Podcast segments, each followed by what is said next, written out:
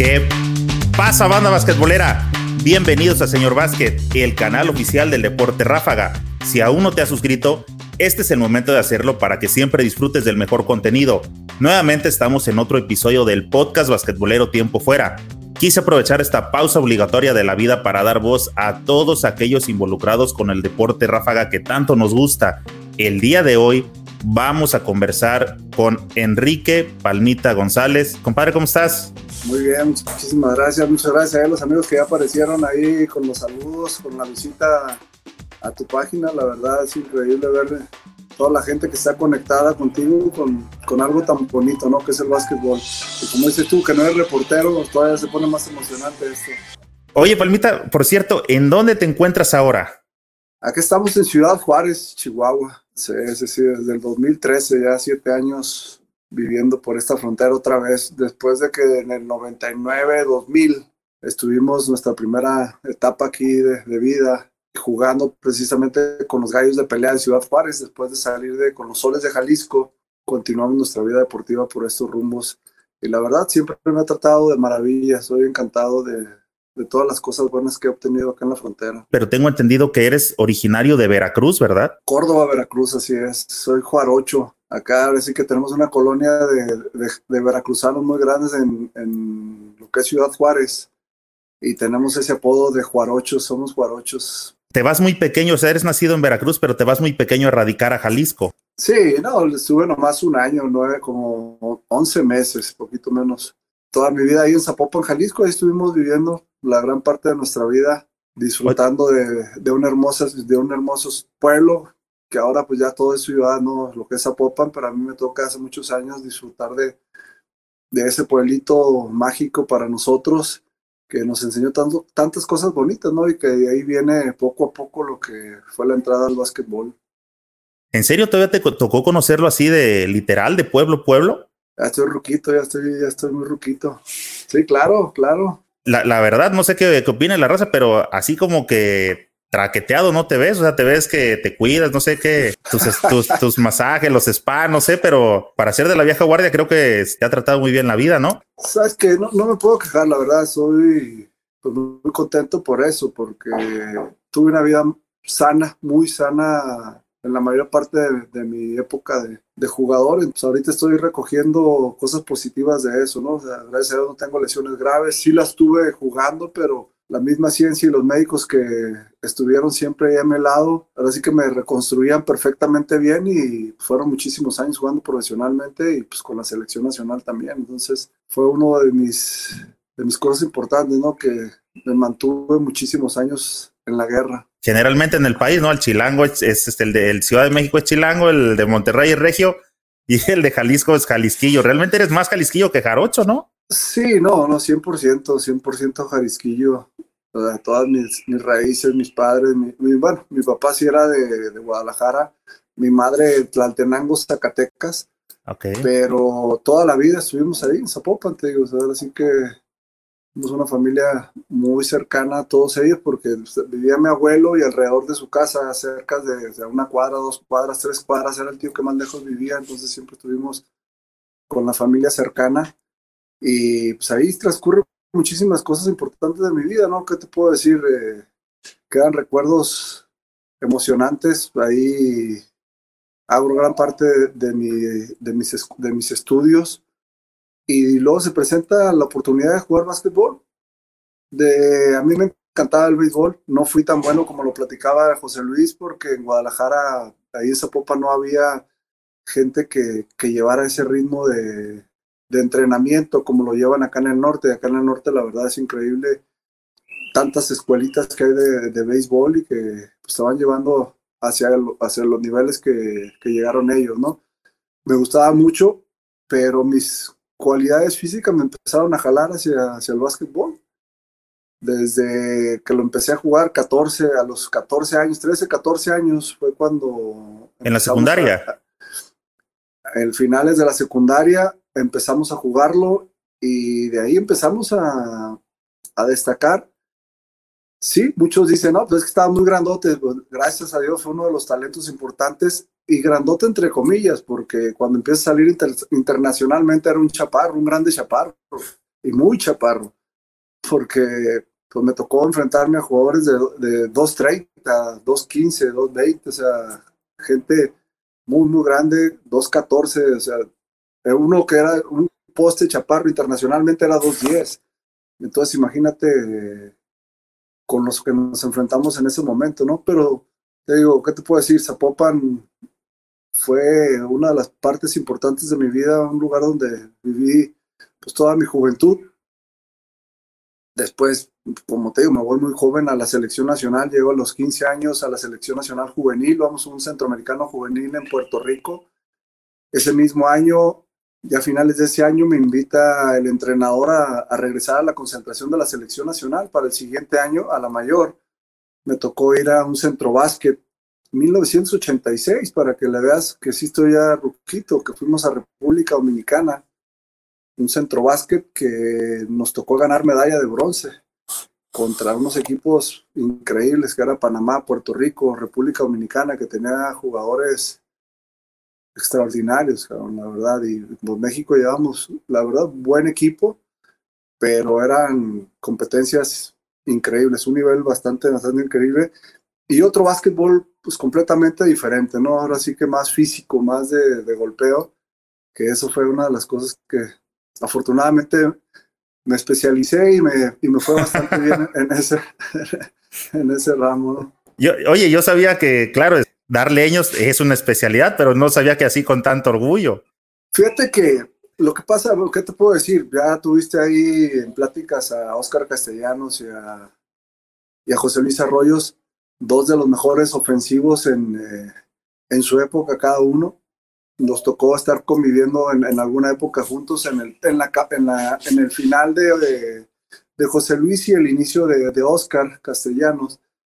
Y pues, había muchos tiradores, toda la gente quería tirarla de tres. Eh, cuando recién sale la línea de tres, a todos les encantaba estarla tirando y tirando y en la pintura ya se empezaron a alejar, entonces ahí fue donde me hice especialista en la pintura, me hice especialista en bloqueos y luego bloqueándole estos dos tipazos que, que tenía ahí al, al, lado, pues hacíamos la, la mancuerna perfecta, ya fuera en selección nacional o con el equipo de Jalisco, que fue donde tuvimos varios logros, eh, el diálogo castellanos y yo, ¿no? O sea, sumándole a talentos tan grandes como Enrique Zúñiga, después que llegó otra generación más joven, eh, Chango López, Eduardo Paniagua, o sea, ¿qué te puedo decir? Si tú los conoces a toda esa generación, Antonio Álvarez, que por cierto estuvo su hijo, ahí estuvimos viendo un poquito de, del hijo de Toño, la verdad le, le echas un poquito de memoria, o empiezas a escuchar, digo, cuando escuché a Oscar y a José Luis, pues dices, éramos, fuimos una, las parejas perfectas, porque llegamos a la selección, a ellos les encantaba tirar y a mí me encantaba estar haciendo bloqueos, ir por el rebote, sí meter los puntos que me tocaban, ¿no? Pero no era una de las, de las habilidades que me tocó desarrollar ahí. No como Rodman, pero algo, algo, algo similar. similar.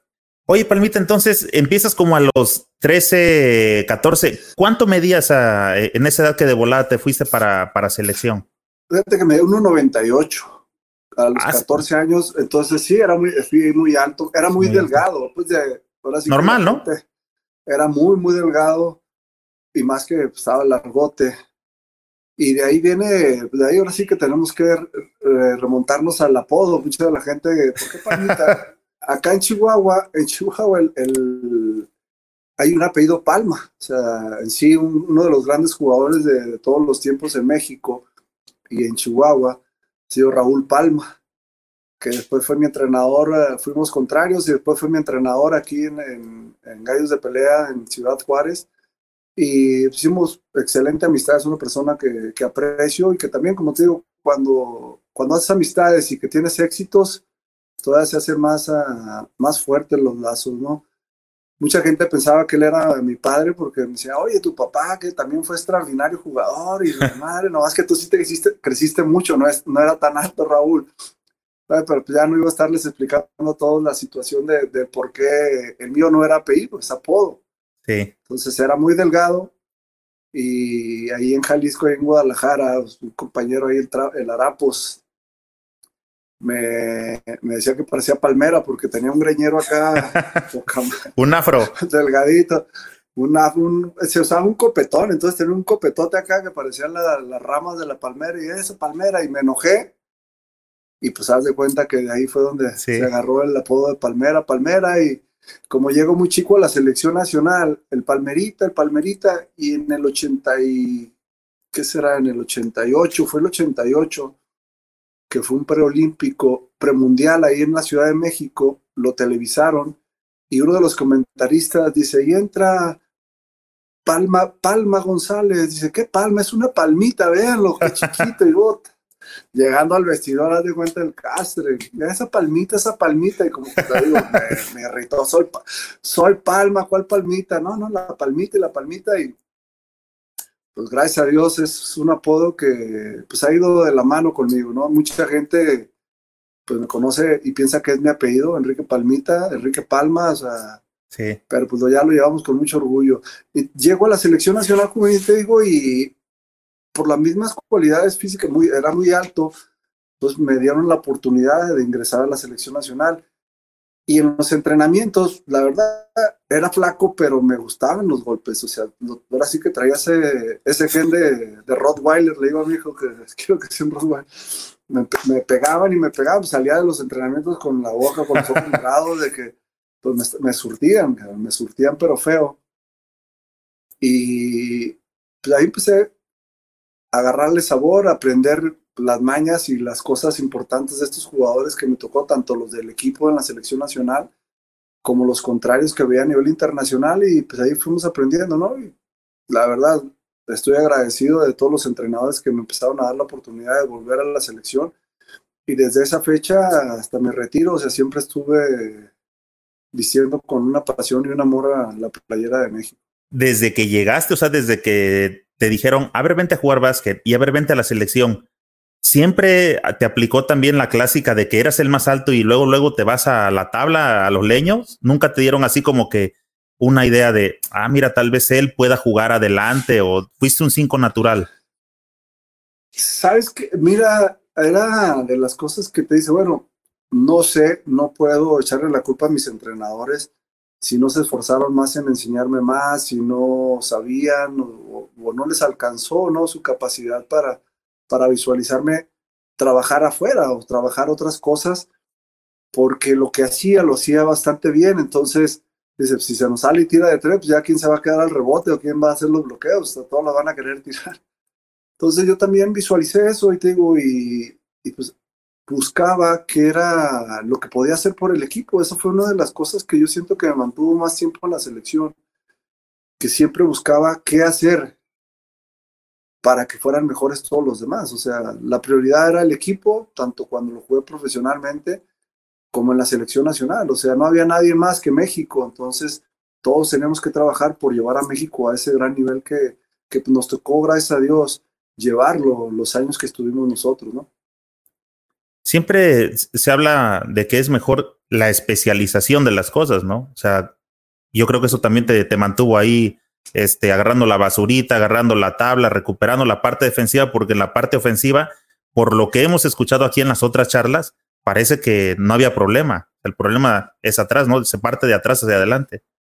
No, y el, entender eh, el juego, te enseñas a leerlo, enseñas viendo las debilidades, te digo, cómo ayudar a tus compañeros, esa es la parte fundamental. Y como te digo, siento que eso fue lo que me ayudó a, a destacar porque claro que me tocó jugar con extraordinarios jugadores que tenían un talento increíble a la ofensiva, pero que no eran tan... Uh, aparte, la culpa la tenía la prensa, la culpa la tenía la gente, ¿no? Porque se enfocaban en el trabajo del anotador. El anotador era, para mucha gente, el mejor jugador del básquet.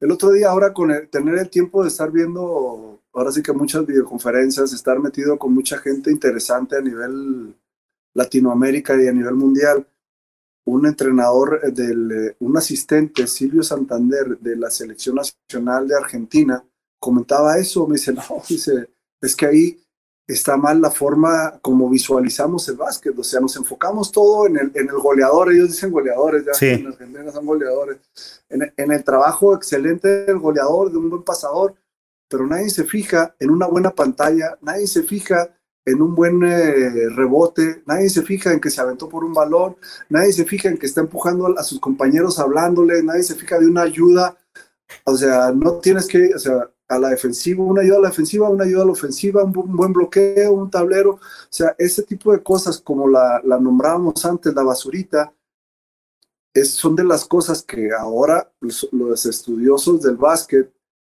le ven la gran importancia dentro de un equipo. Te digo, siento que yo se la, se la di y pues gracias a Dios me salieron bien las cosas. Aparte que tenía extraordinarios compañeros, ¿no? Como te digo, hablando de mexicanos, cuando estuvimos Chango López, Luis, eh, Manuel, cuando estuvo Oscar Castellanos, eh, William Alexander y Arthur Thomas, fue un equipo que marcó época. La verdad fue gente que, pues, ¿qué te puedo decir? Llegas a Guadalajara, ahora que estuve el año pasado ahí en noviembre, y el que te recordaran de esos grandes momentos que vivió Jalisco, en este caso la UDG y Jalisco, porque también ese mismo equipo no nada más ganaba la liga profesional, ganábamos la liga estudiantil, ganábamos la liga, el campeonato nacional, o sea, llegamos a, hacer, a barrer el básquetbol en México.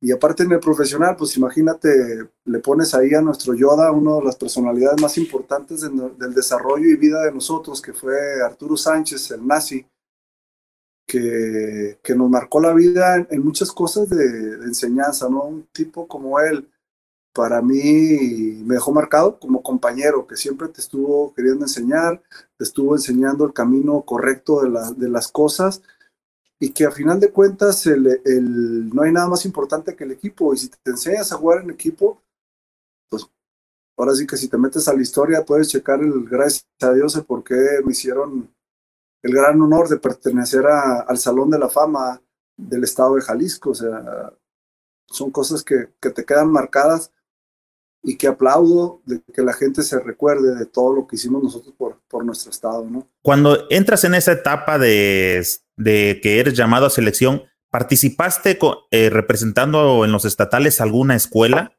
o en la prepa todavía? ¿O te fuiste directo y empezaste a trabajar en lo grande? me tocó estar, luego, luego me fui al equipo mayor, o sea, pero sí jugaba con, la, con el equipo en sí. Carlitos Corona, que hace rato vi y le mando un gran abrazo. El Willy, el Toto, o sea, me tocó jugar con ellos en, lo que fue la prepa, en, eh, en el equipo universitario. Había el equipo de prepa y el equipo de la, primera A.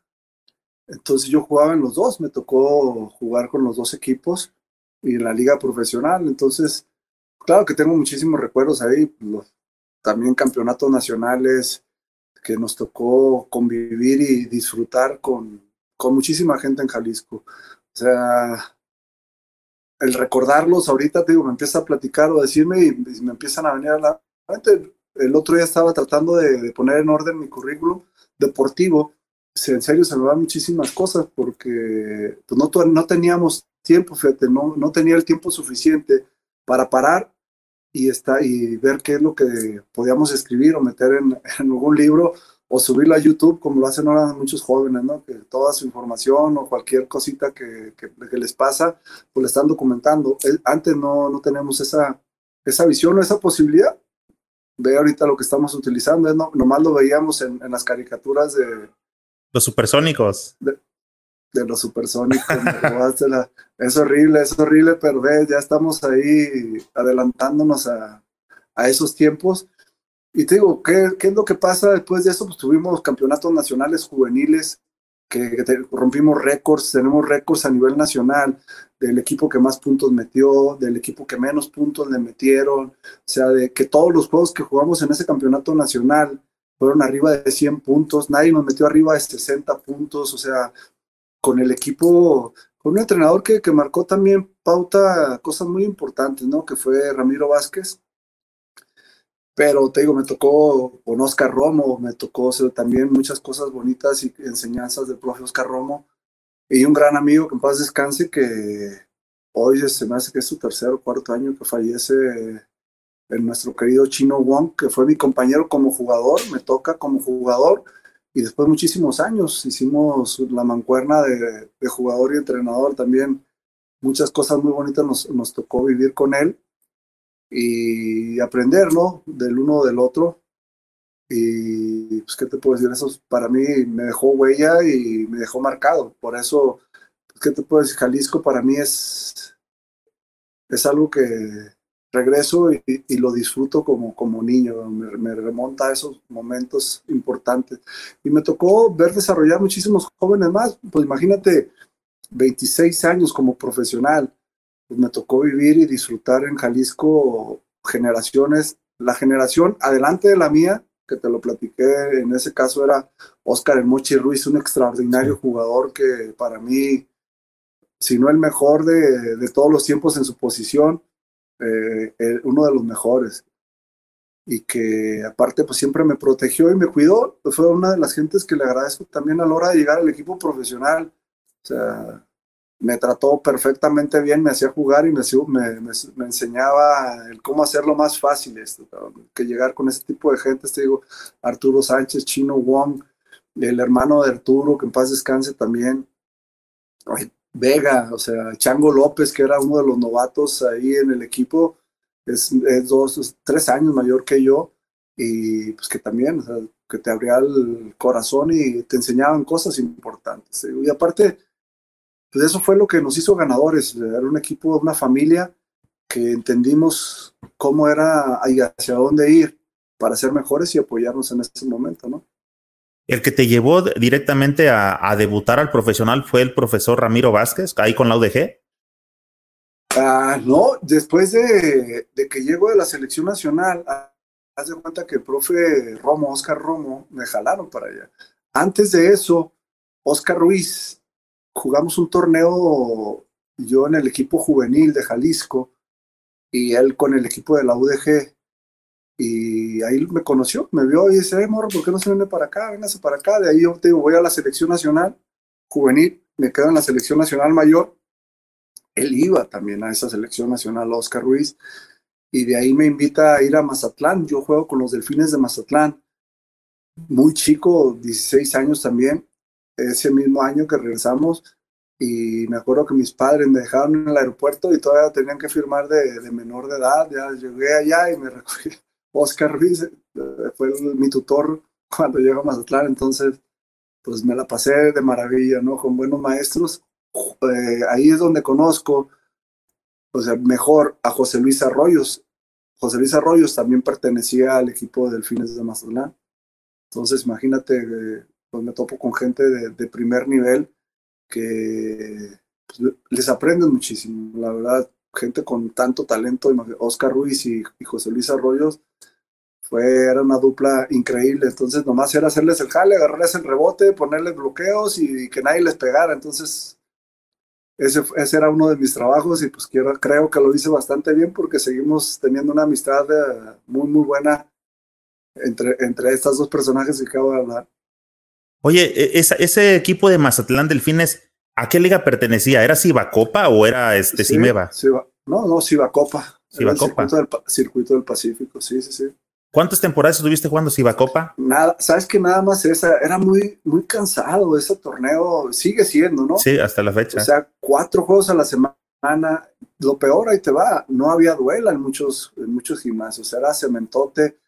Entonces, No, y luego los viajes larguísimos, y no, no, entonces ya la siguiente vez que me quisieron invitar, ya me les decían que no, y luego será, te digo, jugar campeonato nacional, campeonatos universitarios, campeonatos profesional, y luego selección nacional, entonces no te quedaba mucho tiempo, o sea, era, esa fue una de las cosas difíciles en este sentido, porque tenías que tener tu, tu plan de trabajo bien, bien establecido, involucrarte en lo la escuela, por eso mismo ahí salimos hasta después, muy tarde, después de no, no egresado de la Universidad de Guadalajara, pero después ya que termino mi carrera deportiva, ahí es donde, bueno, ¿dónde nos quedamos aquí? Ya terminé esto otro, ¿qué continuamos? Y gracias a Dios, digo, tuve el apoyo de, de gente que me apreció y que me quiso muchísimo y que a final de cuentas son los que me apoyaron para, terminado mi carrera deportiva, tener una excelente oportunidad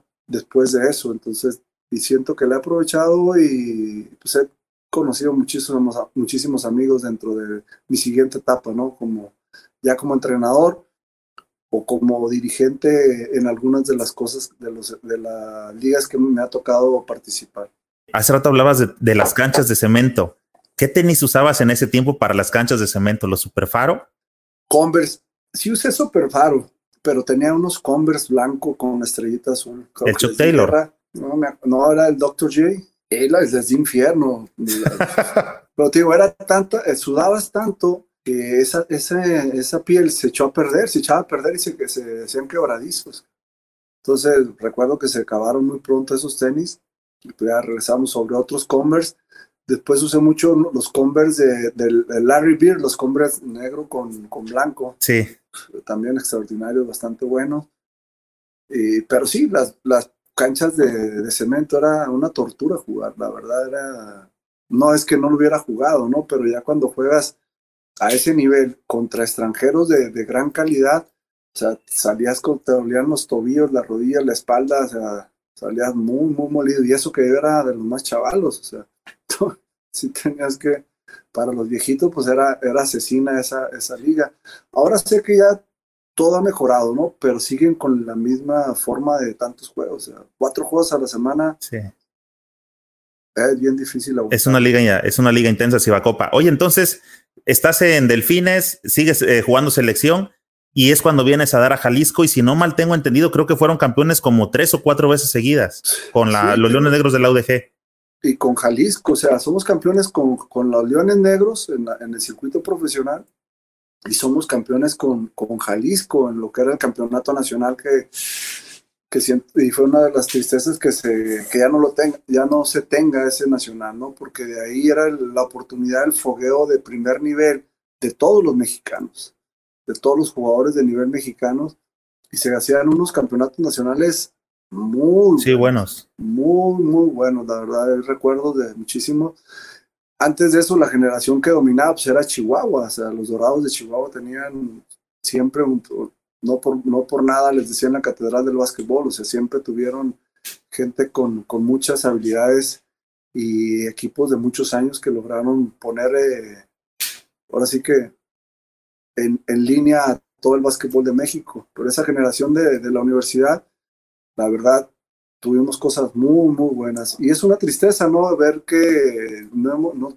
no tuvimos la capacidad o no se tuvo la capacidad los directivos de, de irlo llevando de la manera que debió haber sido. En este, en este caso, sí nos esperábamos a que llegaban granitos de, ahora sí que garbanzos de a libra, cuando estábamos eh, Luis Manuel, Oscar y yo, que éramos los, los la base. seleccionados nacionales, para que llegara otro jugador con el talento suficiente de este nivel para poder estar en selección nacional, poder llegar a, levantar a otro lado y pudo haber estado mucho más arriba, ¿no? O sea, ahí sí, pues tristemente no se le dio la oportunidad, pero el talento lo tenía, como lo es eh, Enrique Zúñiga, que es un chavo que yo aprecio mucho, que siempre estuvo muy cerca de mí y, ¿qué te puedo decir? Hay, también varias anécdotas.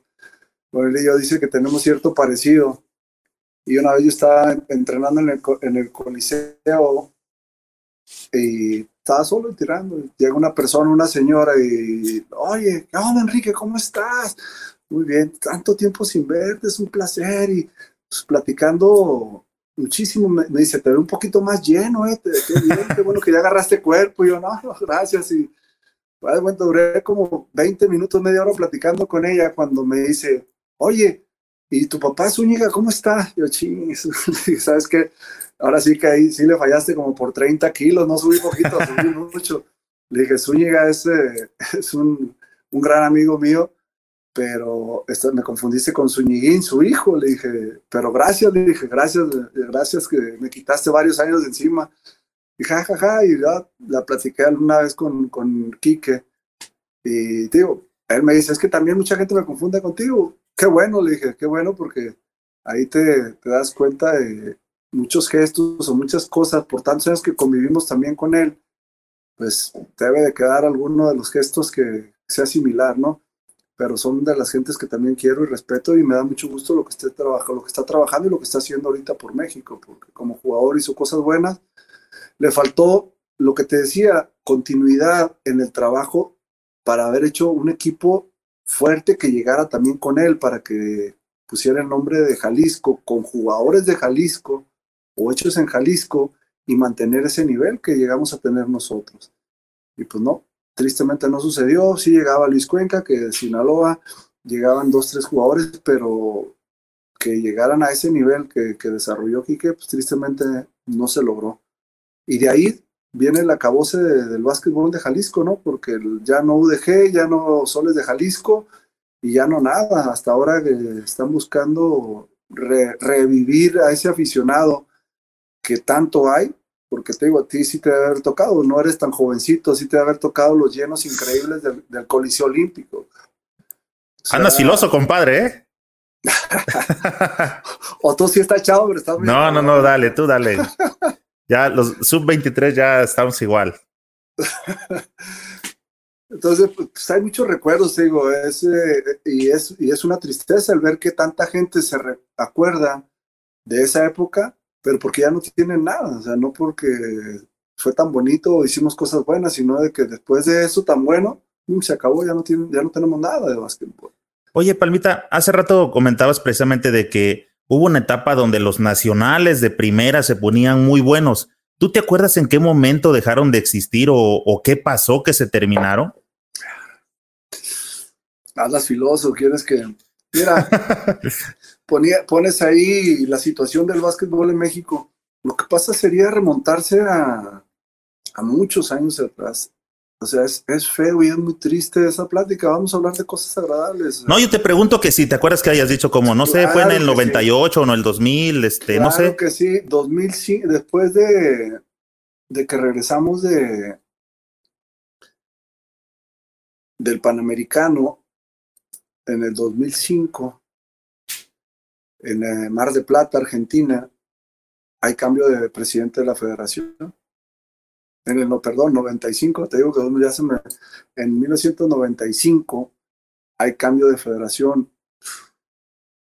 Mi amigo, échale números y ahí empezó la cosa. Empezaron a meter, que vamos a meter dos extranjeros al campeonato nacional. Al nacional. Entonces, en esa fecha fue. Por esas fechas, 96, 97, por ahí, por esos 25 años más o menos. Ya, ya empezó a perder lo que era pues...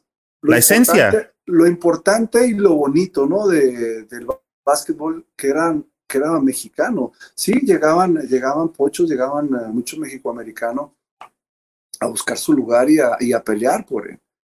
Pero no se los dábamos, o sea, no se les regalaba, venían y peleaban, porque te puedo decir jugadores extraordinarios, eh, Julio Gallardo, que en paz descanse, gran amigo y gran maestro, todas las personas que, que me enseñó mucho y que me cuidó, siempre me protegió de muchas cosas eh, importantes en la selección nacional.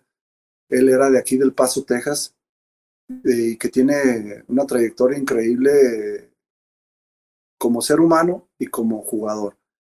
Eh, Jaime Peña, me tocó muy poco tiempo verlo jugar, eh, pero era extraordinario jugador. Entonces sí, sí había jugadores que dejaban huella, ¿no? Que marcaban muchísimo. Ahora, pues se traen a mucho chavito que en vez de darle la oportunidad, la oportunidad real a un mexicano, pues se la dan a, a un chavito que no va porque viene de, de, una universidad en Estados Unidos y que nos cobra un poquito más barato, vamos a traerlo. Entonces estamos matando la esencia del básquetbol en México, que es el mexicano.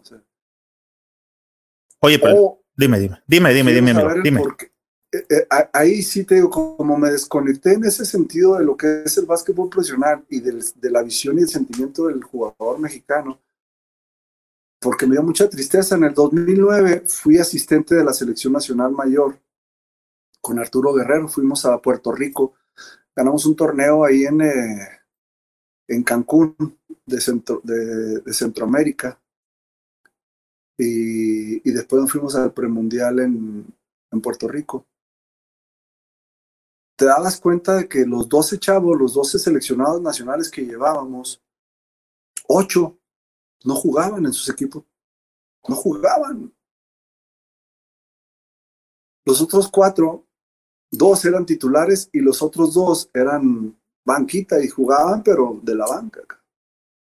Entonces, cuando llegabas a, querer, a quererle sacar esa visión de trabajar fuerte y ahora le jueguen en equipo, o sea, llegaban fuera de ritmo, no tenían ritmo.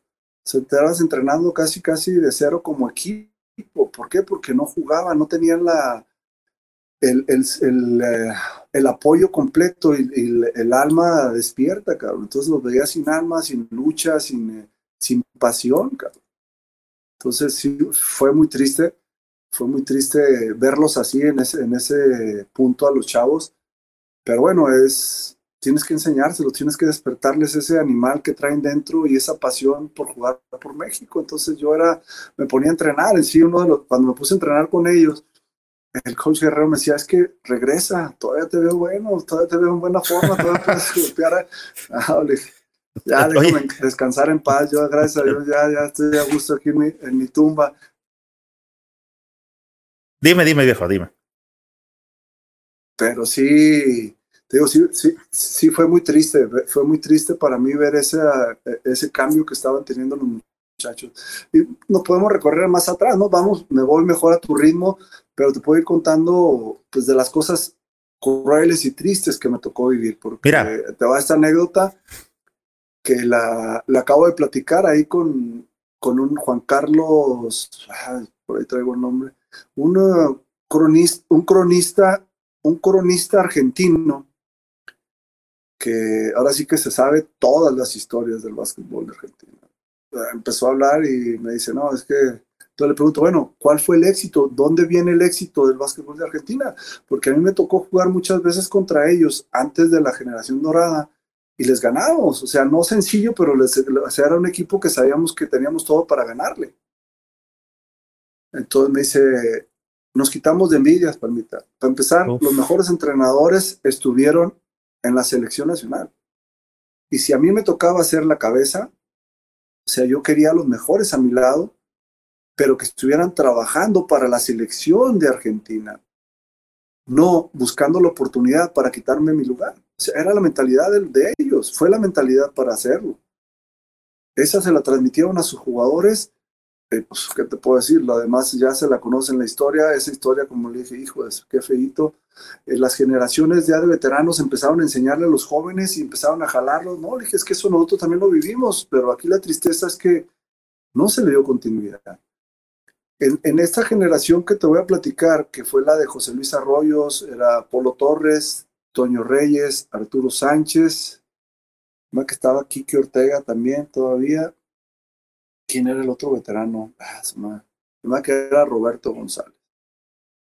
Eh, Norberto Mena. Una generación de.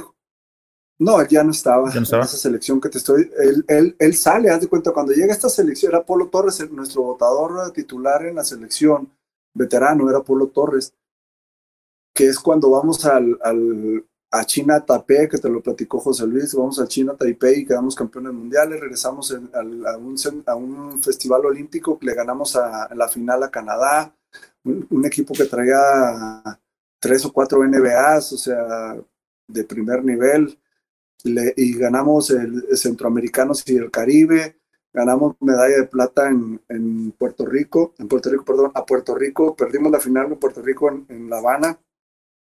Entonces, pero fue una transición de grandes veteranos con una generación de jóvenes, Oscar Castellanos, Rafael Willis, Luis Manuel López, Arturo Montes, eh, Tavo Robles y yo.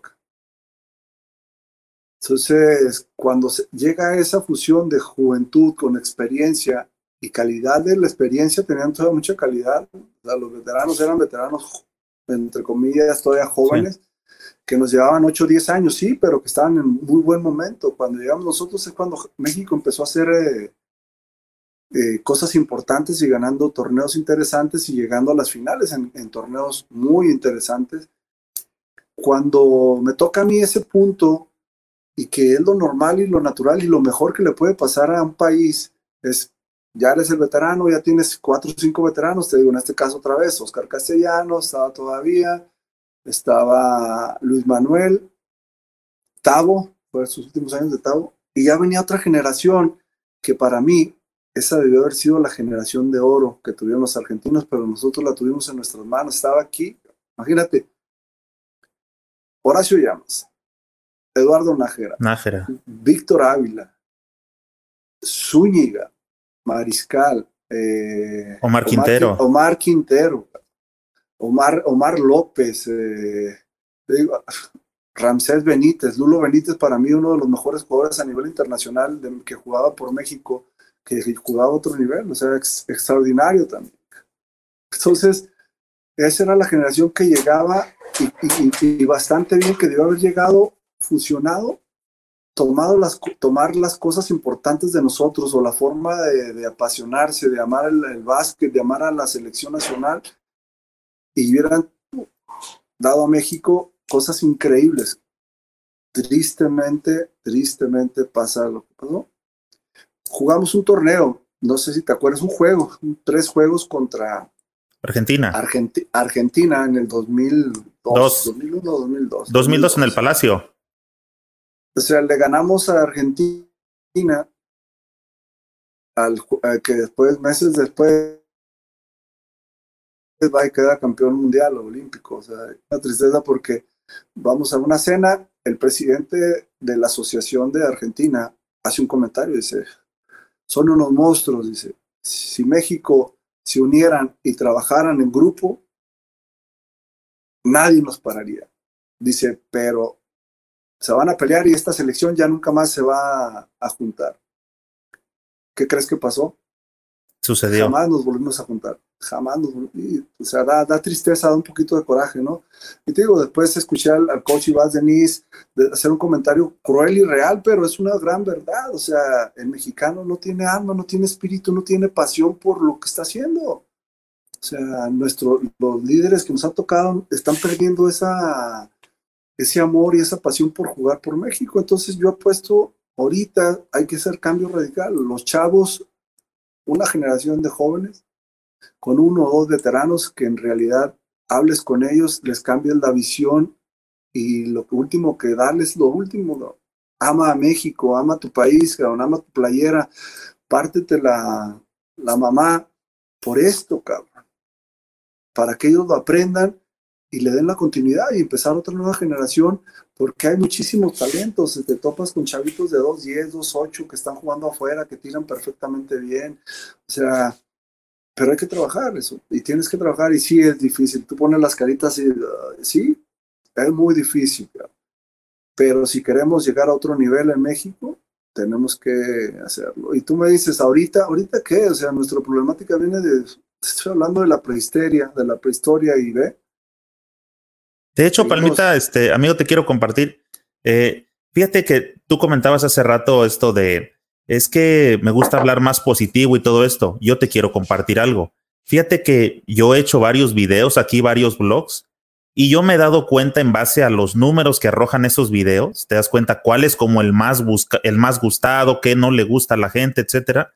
Entonces yo me doy cuenta que, por ejemplo, cuando he tocado la problemática del básquetbol mexicano reciente, hay muchísima gente en México que es aficionada al básquetbol, pero desafortunadamente no están enterados de cómo funciona el básquetbol ni de dónde, no tienen conocimiento de dónde vienen estos problemas y, ese tipo de situaciones. O sea, ellos saben que solamente les tocó porque les tocó. Y ahorita que, por ejemplo, está la oportunidad de que estés aquí este, platicando con toda la gente, se me hace como más chingón que tú de viva voz, o sea, les expreses qué, qué, qué es lo que ha pasado, ¿sí me entiendes? O sea, porque eres una, una versión real de cómo lo sufriste. Yo supe que de pronto, bueno, estamos hablando que hace 25 años pasó eso y sigue existiendo, siguen vetando gente y sigue jugando. Supongo que a ti te alcanzaste todavía de eso 25 años atrás y eso creo que es importante que la gente lo sepa, traer la historia para saber hacia dónde vamos. Estoy de acuerdo. Tienes que aprender del, del, pasado y ver los errores que se cometieron para no hacerlos. Pues digo, tristemente, vuelvo a lo que comentabas tú al inicio, es bien difícil porque no documentamos muchas cosas que, que sucedieron. Y, y, de eso se ha valido la gente que le ha hecho daño al básquet para continuar. Que aparte tenemos muy, memoria muy corta el mexicano y no nos acordamos de, de nos, si nos hicieron daño o, o, son malos y se ponen con carita de víctima y ya, pero te digo, es dar soluciones. Ya los que lo vivimos, ahí estoy de acuerdo, muchos amigos míos me dicen, bueno, ¿y por qué no le entras? La verdad, como que me sobresaturé de, de, vivir todo eso. Yo peleé, fui un luchador siempre en contra de, de todo, imagínate, más de 25 años luchando y peleando por las injusticias y las cosas malas que sucedían en el básquetbol de México.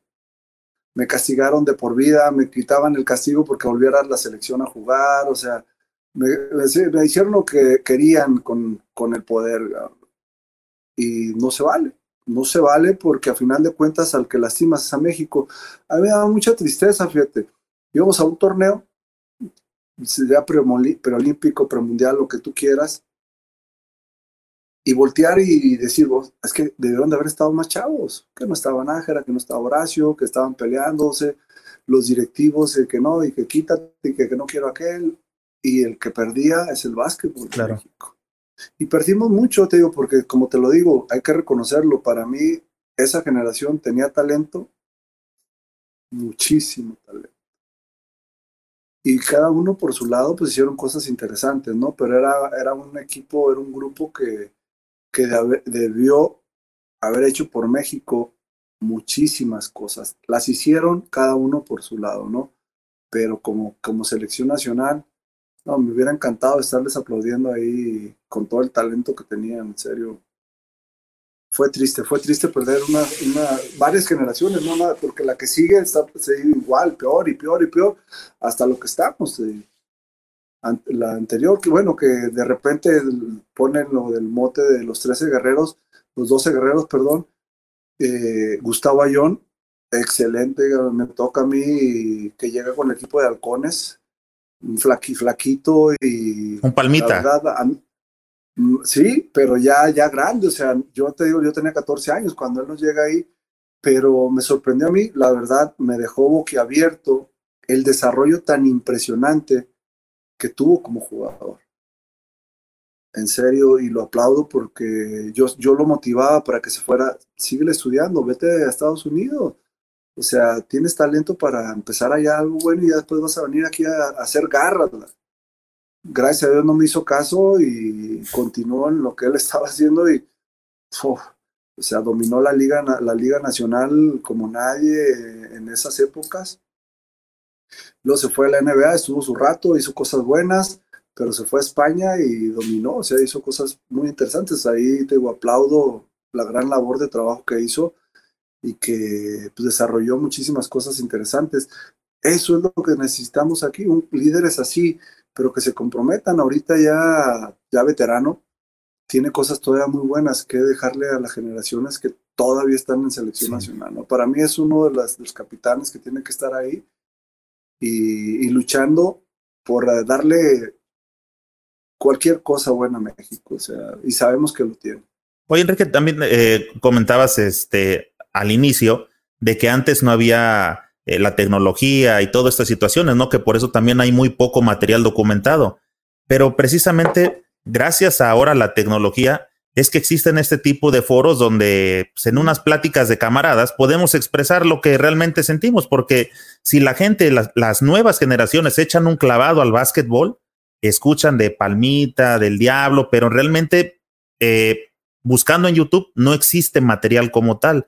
Entonces creo que estas charlas también este, quedan como un testimonio de que de las cosas que se vivieron, conocen a las eh, personalidades como tú, como el Diablo, como Satanás, o sea, ya tienen la oportunidad de escuchar de voz propia el, eh, sus anécdotas, que por lo que leo en los comentarios, este, pues hay infinidad. Y mira, Palmita, aprovechando, dame chance, te voy a pasar unos comentarios en lo que agarras todo y retomamos este, la charla, ¿te parece? Muy bien, adelante.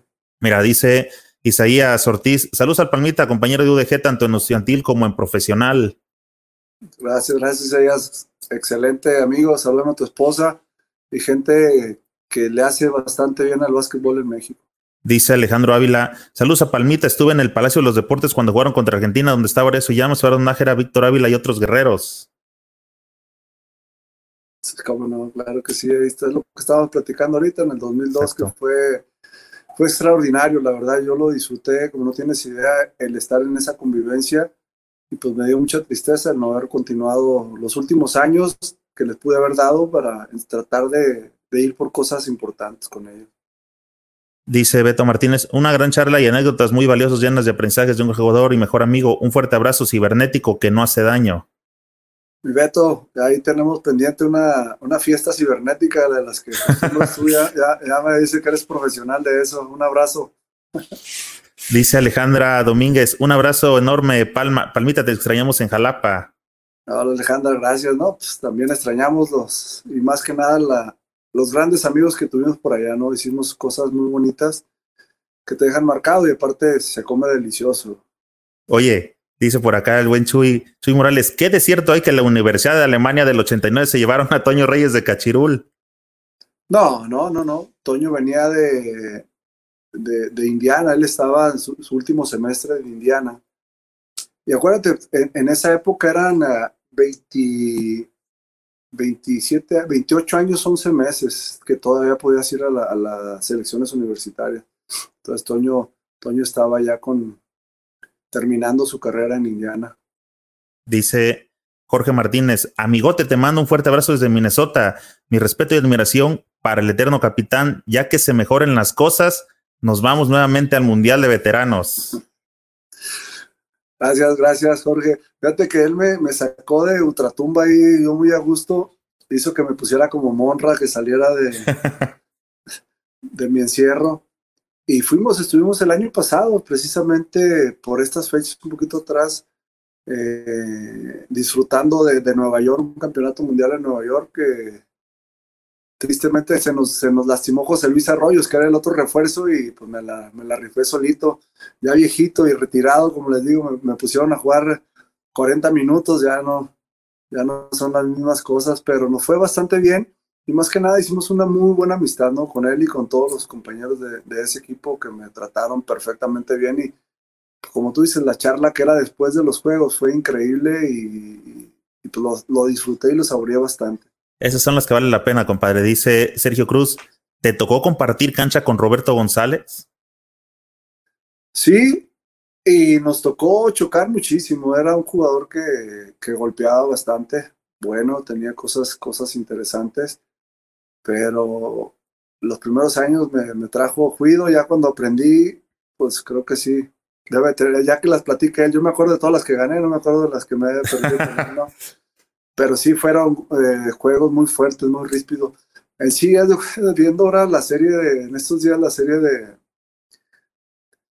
del último baile de The Last Dance de los, del Michael. Ajá.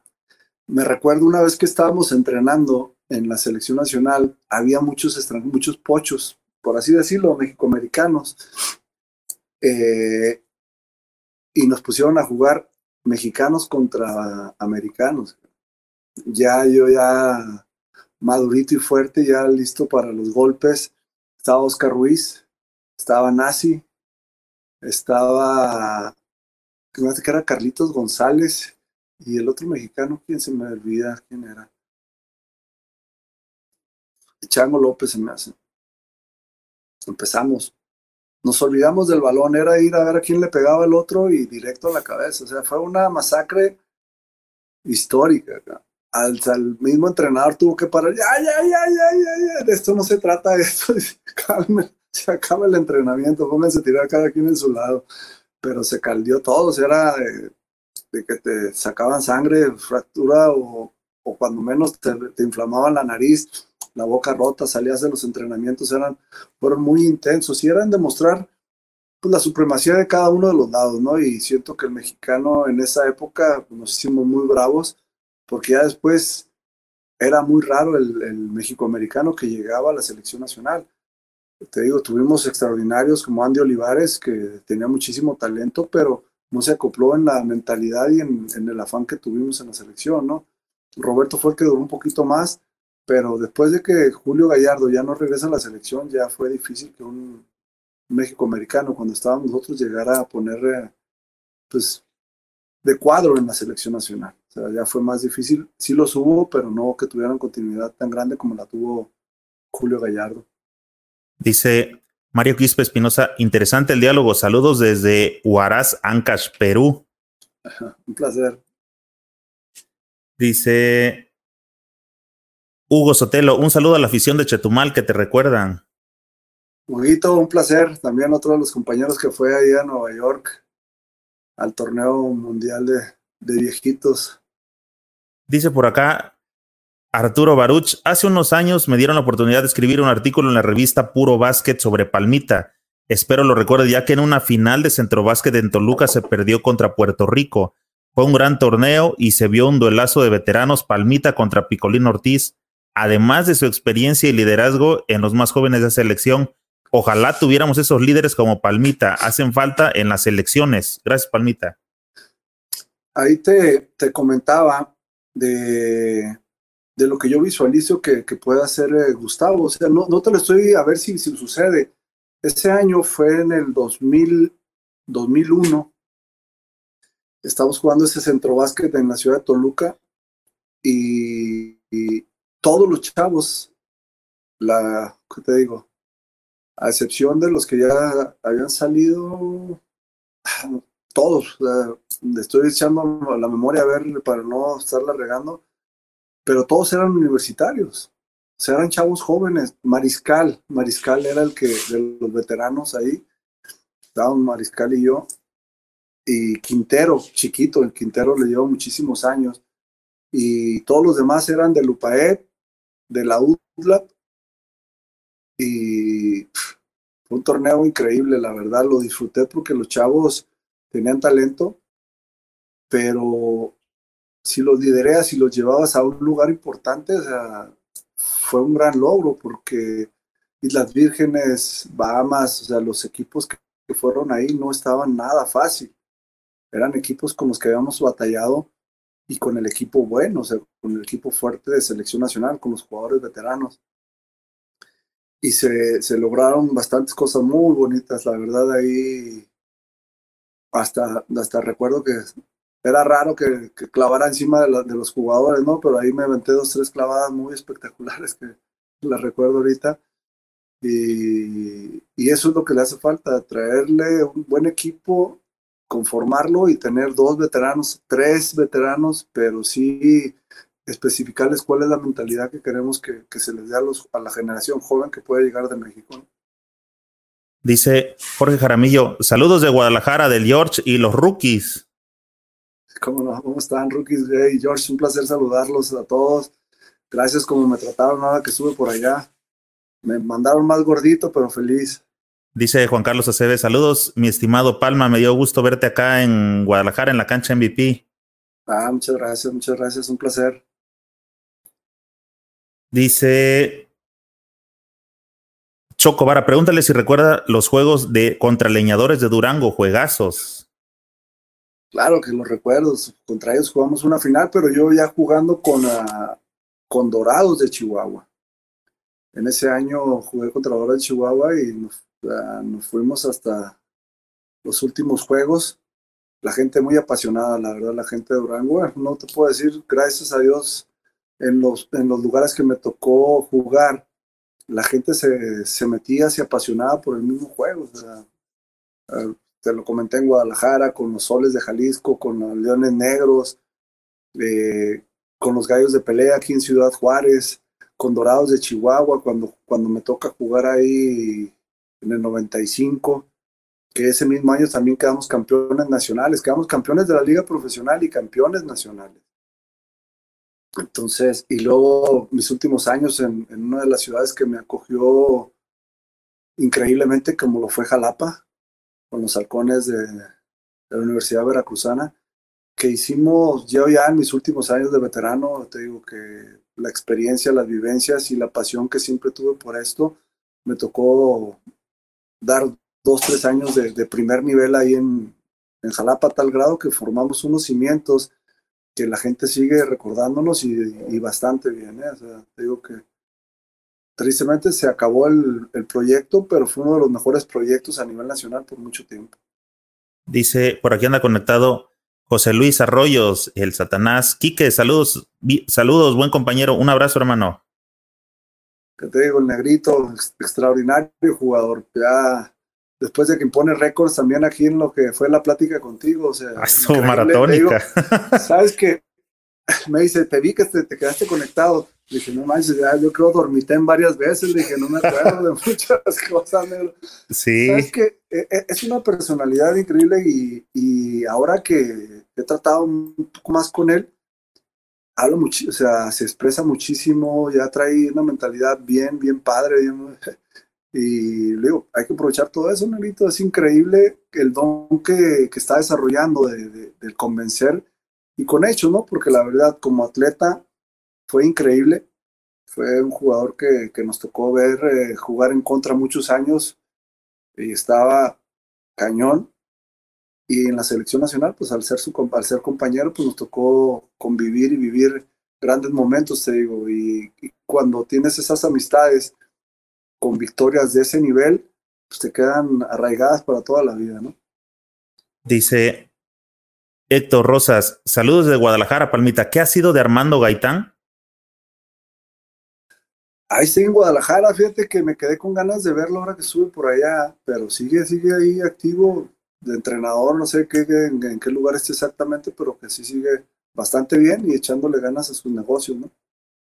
Dice eh, Chabelote, al terminarse los nacionales de primera fuerza, se acabó el básquetbol mexicano.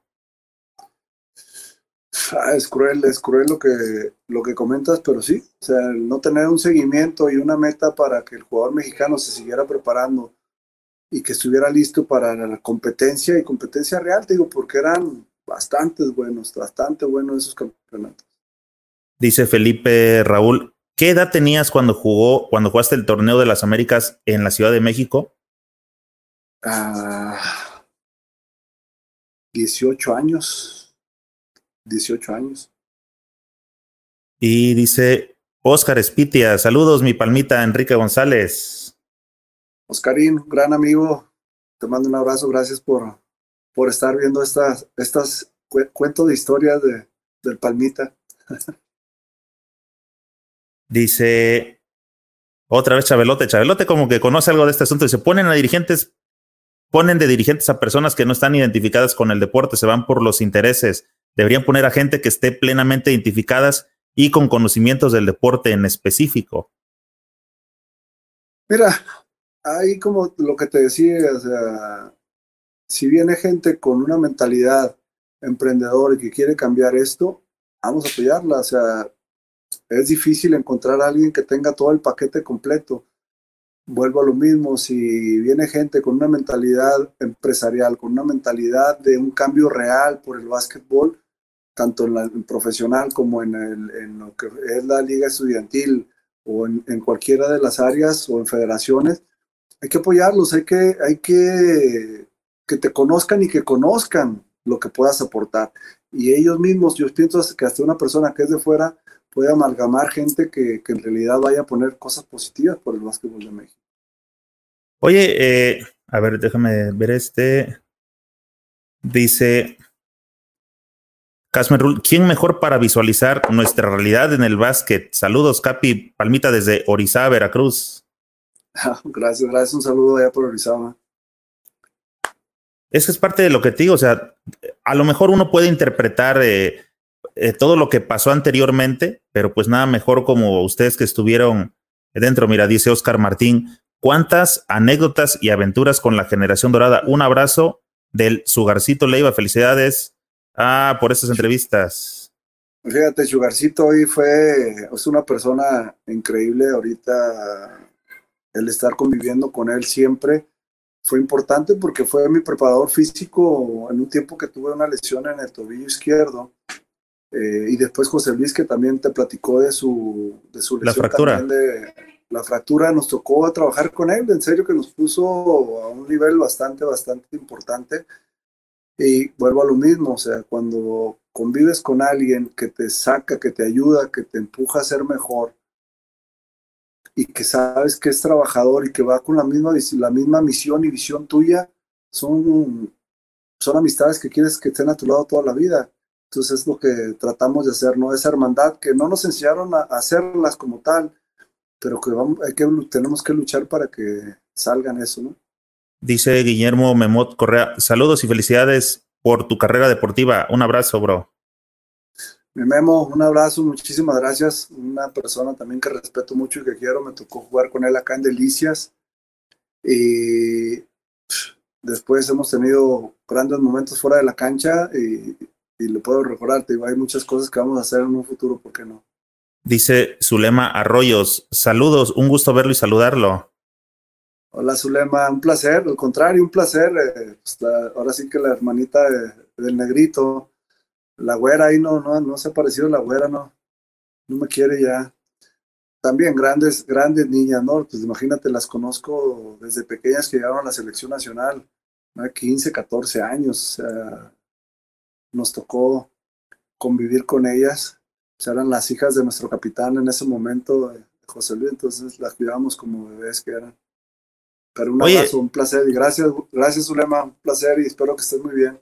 Palmita, ¿sabes qué me gusta que en estas charlas, este, digo, gracias a pues a toda la comunidad, eh, el canal ha venido creciendo enormemente, pero lo que me gusta es que tenemos a un invitado y se reporta, ahora sí, como yo le llamo, toda la banda basquetbolera y empiezan a recordar y, te das cuenta que en realidad hay un sentimiento de, de, de unión, como de, de añorar, ¿sí me entiendes? De melancolía, de por qué no se hacen las cosas bien. O sea, te da a entender que hay mucha gente o habemos mucha gente que estamos esperando que suceda un cambio. El problema, el detalle es, o la pregunta del millón es, ¿por qué no sucede? ¿En dónde está ese Ahora sí que como dicen en, los memes, los buenos somos más. ¿Por qué no se puede? Mira, aquí anda, anda reportándose este, toda la banda que le gustaría ver un cambio, un cambio real.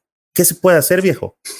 Se está haciendo, ¿no? Se está trabajando, están haciendo. Eh, mira, tristemente el mexicano, vamos, eh, son muy raros, la mayoría, no todos, y te digo, y aquí yo sí empujaría a confiar, no confiar, hay un cambio, hay que trabajarle con ese cambio. ¿Qué puede pasar eh, si no, no, si no lo hacemos? Van a pasar muchas cosas malas si no lo seguimos.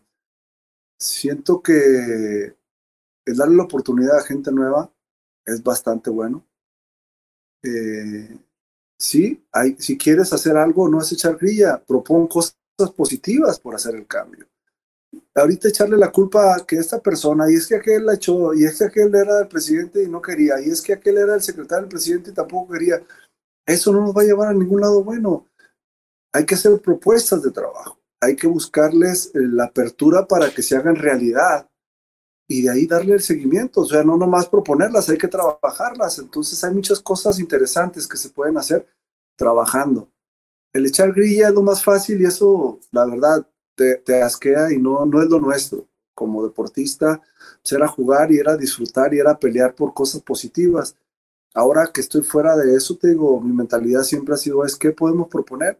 Y no es de que yo la tenga nada más, como te lo decía, empecé con, con la visión, la idea de qué mejores maestros que Arturo Guerrero, qué mejor maestro que Arturo Sánchez Enacio, Oscar Ruiz, Manuel Raga, o sea, gente que, que en realidad fueron otro nivel en muchas cosas, pero como persona todas son más completos te digo que para mí una de las personas que sigo y que trato de aprenderle y estar pendiente y estar cerca de él es Arturo Sánchez en la si él lo sabe, me dice, no digas que soy tu Yoda, no, no, pero es un Yoda, un Yoda grandote, güerote, ojo, ojo de color, dije guapo, pero la verdad la mentalidad y la visión de la vida que él tiene, que nos enseñó, es lo que estamos luchando y es lo que estamos trabajando y es ayudarnos y es pelear, pero con trabajo, no pelear con grilla. La grilla no te lleva a ningún lado, por eso seguimos atascados, porque no queremos luchar en conjunto para hacer algo mejor. Y es el momento de hacerlo. Fíjate que yo compartí un blog que fue como de los que la gente, te digo, por los números, ha sido de los más gustados que cuando hablé de la segunda suspensión que nos puso FIBA.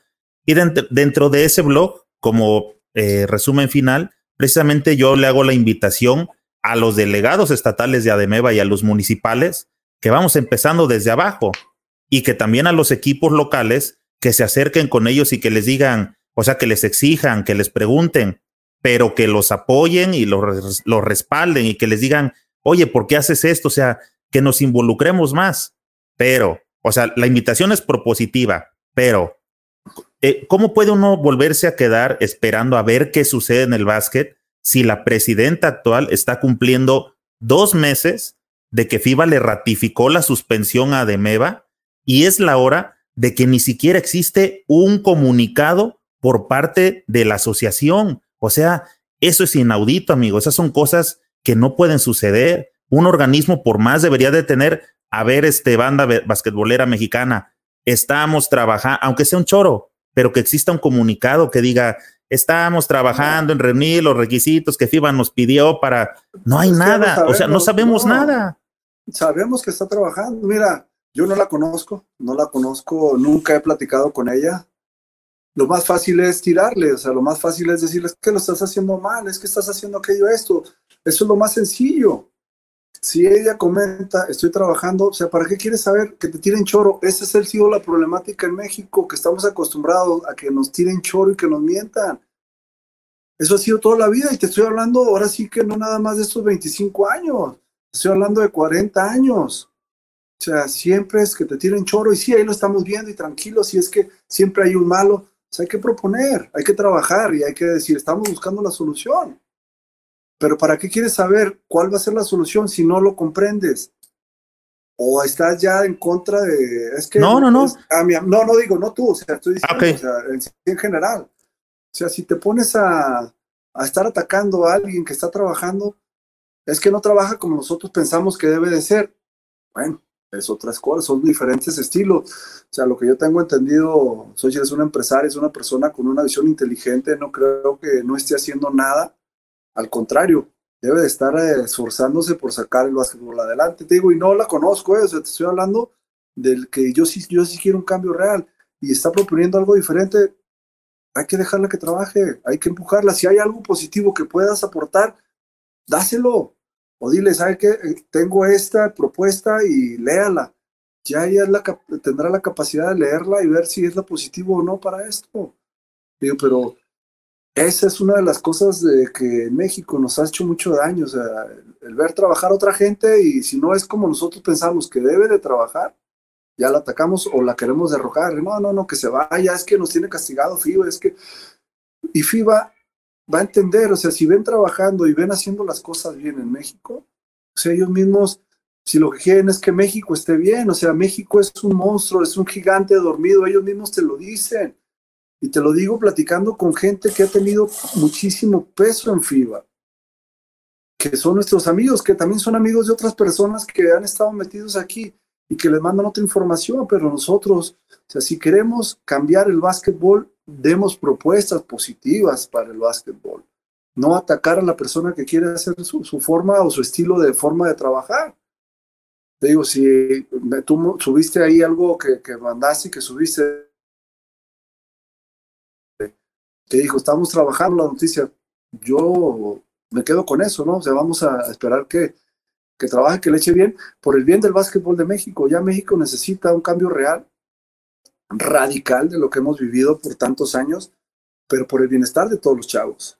Te digo, porque me toca ver, eh, veo la gente trabajando con Quique, te digo, lo sigo mucho. No soy mucho de estarle poniendo ahí, de, ah, lo máximo, mi hijo, te quiero, y que qué fregón. O sea, no, no soy de ese tipo de persona pero él sabe que, que, me interesa ver tanto talento y que lo, lo, pongan en un lado para que en Estados Unidos vean lo que está de talento y se lo lleven. También eso es positivo. Y que vengan y que, que conozcan gente en la selección nacional que se apasiona y que ama eso para que se lleven eso, vayan a donde tengan que desarrollarse, si es en universidades de primer nivel en Estados Unidos, perfecto, y ya cuando regresen, que esté la gente adecuada, que les enseñen a amar apasionadamente el básquetbol y disfrutar por México. Eso es lo que yo les comentaría. O sea, vamos a apoyar, tienes algo positivo, pónselo en la mesa. Y ya en el tiempo, o sea, ¿cuántos años son? Cuatro años tiene de gestión, se le juzgará al final. Pero ahorita hay que dejar trabajar a la gente, no estarla atacando y golpeando y que esto y que no me gusta. Es que no, no, no sale como, como nuestro presidente, que ahorita que le gusta estar dando el mañanero todos los días, o sea, no sale ella, es su forma y su estilo de, estar trabajando. Yo digo, vamos a dejarla trabajar. Ya en un futuro, o si tengo ahorita algo positivo, vamos a ponerle en la mesa algo positivo. Y así dice, no, ¿sabes qué? No, que me explique el por qué no. Y ahí sí le pediría, a ver, dime entonces hacia dónde va. Para, para buscar lo mejor para México, a final de cuentas, te digo, porque sí necesitamos unirnos. Te digo que lo acabo de escuchar hoy, pero lo escuché en otras pláticas, con otras palabras o con otras gentes, de que la unión tiene que ser lo que va a sacar la fortaleza para echar un paso adelante por México. De hecho, aquí como, como propuesta me ha salido precisamente el tema de la profesionalización, que es un tema indispensable para esto, para que puedan ver el básquetbol desde, otro, desde otra perspectiva como un modelo de negocio que pueda funcionar. Ahora, solamente para cerrar el, el, tema de la presenta, en realidad yo tampoco la conozco y no es nada contra ella, pero como simple aficionado, solamente entiendo que la primera sanción que les puso FIBA, que fue en noviembre, o sea, les dio tres meses para que cumplieran con, con unos requisitos. Y en base a los documentos que mandó FIBA, en tres meses esos, esos requisitos no se cumplieron. ¿Me entiendes? O sea, no es este, lanzar por lanzar. FIBA, hay un estatuto de tres hojas que FIBA, un documento, perdón, que FIBA les, este, les eh, hace énfasis específicamente sobre lo que les pidió y que no les mandaron. Entonces, esa es la pregunta como de, wow, ¿qué más se necesita? O sea, ¿cómo puedes apoyar callado? Viene la generación de los chicos estos que Zúñiga precisamente está trabajando bastante bien, que es una, un programa que tengo entendido que lo originó este, creo que Valdeolmillos con, con este, el coach de capitanes con Ramón Díaz y que Zúñiga ha venido trabajando bastante bien. Los chicos cuando han estado aquí hablan maravillas de este, de, ese programa, de los entrenamientos de Zúñiga. O sea, parece que eso, por ejemplo, va bastante bien. Y claro que hay que decirlo, porque no estamos en contra de nada. Creo que eso debería de seguirse manteniendo y esa es una generación a futuro que debería de cuidarse. Pero precisamente este tipo de detalles está haciendo que esa generación se pueda quedar sin acudir al próximo mundial si es que llega a haber una desafiliación. Entonces, estamos en la espada de la pared, viejo. Callados no creo que es solución, pero coincido en que también tirarle este no es, pero ¿dónde encontramos el punto medio? Siento que, mira, eh, vamos, vamos a ser honestos, llega a, un básquetbol, ahora sí que, de tipo el país queda un despedazado. O sea, no es de, de ahorita que, que, FIBA nos trae poniéndonos, poniéndonos reglas. Yo sé que lo hace por el bien de, del básquet a nivel internacional, pero siento que nos hace falta, vuelvo a lo mismo, profesionalización, nos hace falta visión de unidad en, el, en los entrenadores, en los jugadores, en la raza que esté involucrada en alguna situación del básquet. No tenemos eso, o sea, estamos peleando por el nivel internacional, pero en México todo lo del básquetbol está desunido. Cada quien tiene sus torneos, no hay un orden, o sea, pero no es de ahorita. Sí. Añísimos. Pues te digo, cuando llegas de fuera y que te toca una, le dicen la papa caliente, y dices, ah, su y luego te topas y empiezas a abrirla y dices, ah, su Oye, te sacaste la rifa del tigre. O sea, es cruel, compa. Es cruel. Y más cuando llegas con una mentalidad de querer cambiar, querer hacer esto, pero te topas con gente que en realidad lo último que quiere es un cambio. Y lo que quiere es seguir manipulando, seguir trabajando, seguir ahí ocultándose en, lo oscurito, cabrón. No hay nada mejor que la transparencia y la transparencia de tus sentimientos hacia el básquetbol. Oye, y hace rato. dime, dime.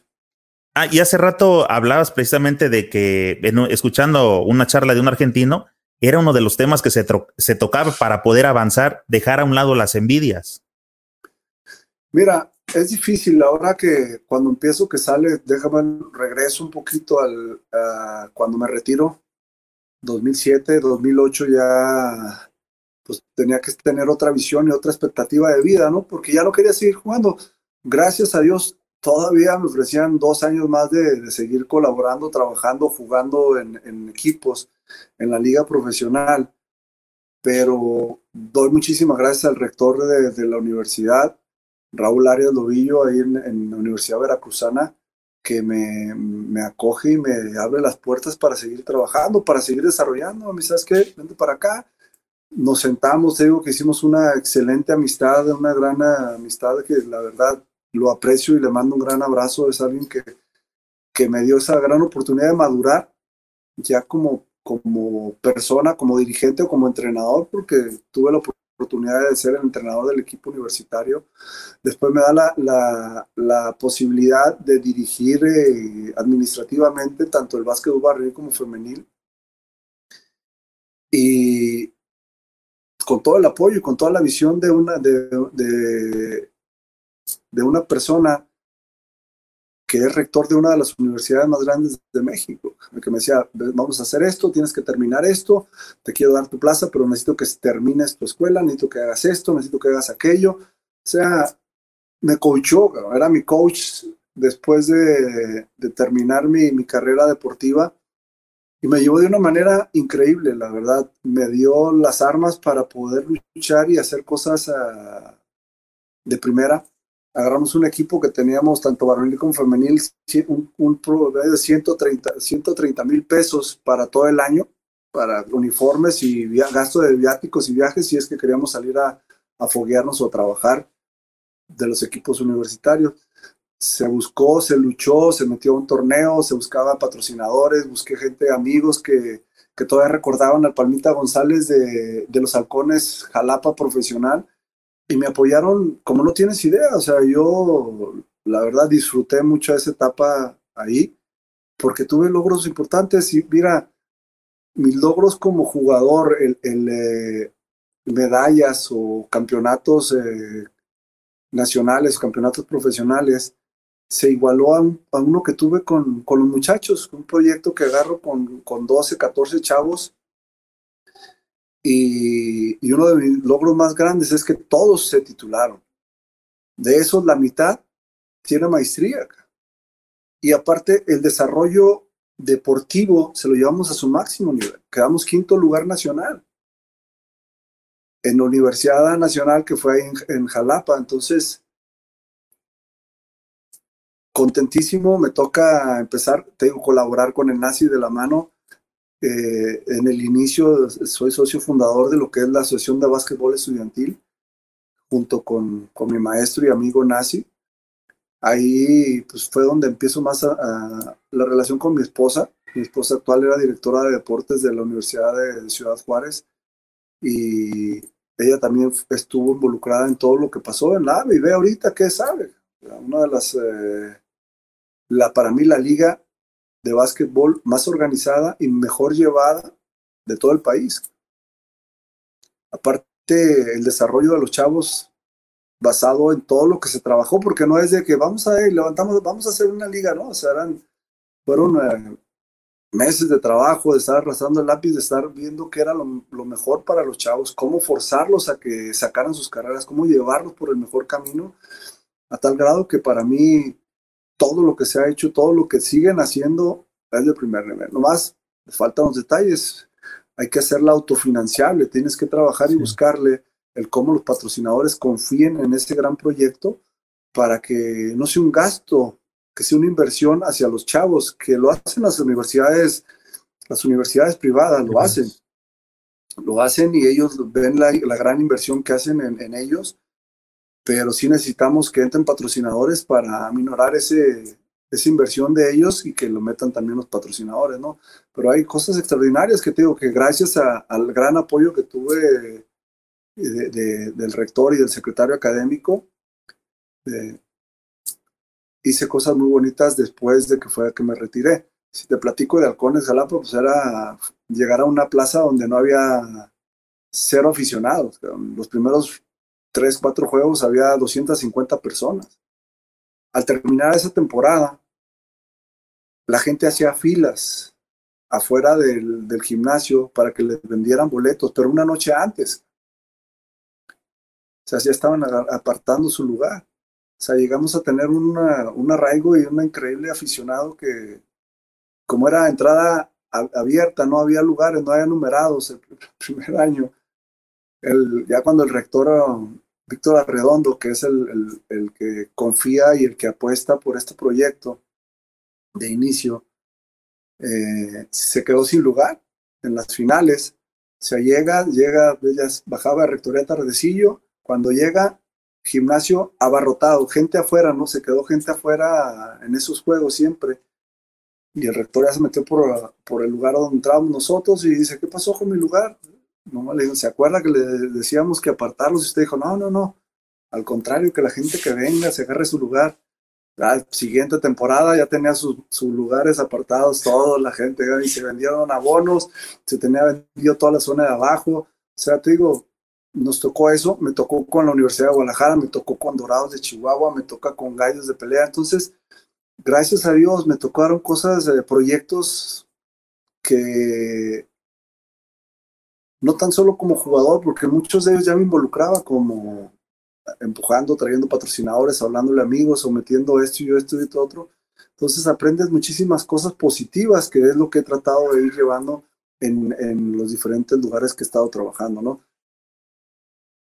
Ok, Palmita, este, es que se me hace muy chingón, digo, de conocer historia. Por ejemplo, creo que de uno de los logros que yo en lo personal como aficionado valoro más tengo entendido que la Liga AVE viene de la función de Sinave y Conadey, ¿verdad? O sea, de por ahí viene aterrizando a convertirse en Liga AVE. Y apoyada por Conde. Ok. Por ejemplo. En este caso es el organismo rector del deporte en, México. Sí. El, estudiantil. El estudiantil. Por ejemplo, esas cosas, fíjate, yo no soy, no tengo partido político, o sea, si me entiendes, manejo como, según yo, un punto de vista como más neutral, más crítico. O sea, al que la riega, hay que, hay que darle, al que lo hace bien, hay que felicitarle. Dicen por ahí, este, para la prensa, ¿no? Para los que son prensa, que el periodista este, debe cuestionar al poder porque si lo aplaude no es prensa, es propaganda. Y coincido totalmente con eso, pero bueno, a lo que voy con la Liga AVE, compadre. Creo que, por ejemplo, e-, ese, la Liga AVE, en lo personal, se me hace este, bien estructurada. Me, encanta ver este, que los chicos estén ahí desarrollando. He visto algunos partidos y se me hace muy buen nivel, pero exactamente creo que ponías este, el dedo en la llaga hace rato cuando mencionabas de que no es autosustentable. Y creo que también hace falta una cuestión de marketing para que eh, la afición en general de México volteemos a ver más a esa liga. Fíjate que ahí te prometo, Jair Olano, que es el presidente, también es, fundador, también desde el inicio de esta liga, estuvo ahí en esas reuniones, ahora sí que maratónicas que nos aventamos de fines de semana, que ahora le toca a él la función como presidente. Pues digo, no es al contrario, es apoyarlo, oye, Jair, échale con esto, te estás eh, quedando un poquito frenado en esto, y comentarles, te digo, de ese tipo de, de cosas positivas para que tenga un desarrollo mayor, pero te digo, pero para mí, el trabajo que tanto Martín, después de que yo ya me retiro, eh, se queda Martín y luego ahora Yair, o sea, son gente muy preparada con una visión y, una pasión por el básquet universitario de primer nivel. Además, apadrinado por CONADEIP, que te digo, para mí es una de las instituciones más importantes del, del deporte en México, profesionalizados, todos los directivos, es que ese es uno de los puntos fundamentales en esto, o sea, todos son bien profesionales, te lo digo porque mi jefe actual en el colegio donde también laboro, el Colegio San Patricio aquí en Ciudad Juárez, Ricardo Durán, él, eh, él tiene un puesto importante a nivel nacional, es el vicepresidente y él es el encargado de prepas secundarias y primarias de todo el país, de todos los deportes. Entonces, cuando lo ves platicando que está trabajando o que te comenta las cosas que están haciendo, no te queda otra cosa más que aplaudir, ¿no? El gran esfuerzo y el gran trabajo que está llevando lo que es CONADEIP para el desarrollo del deporte en México.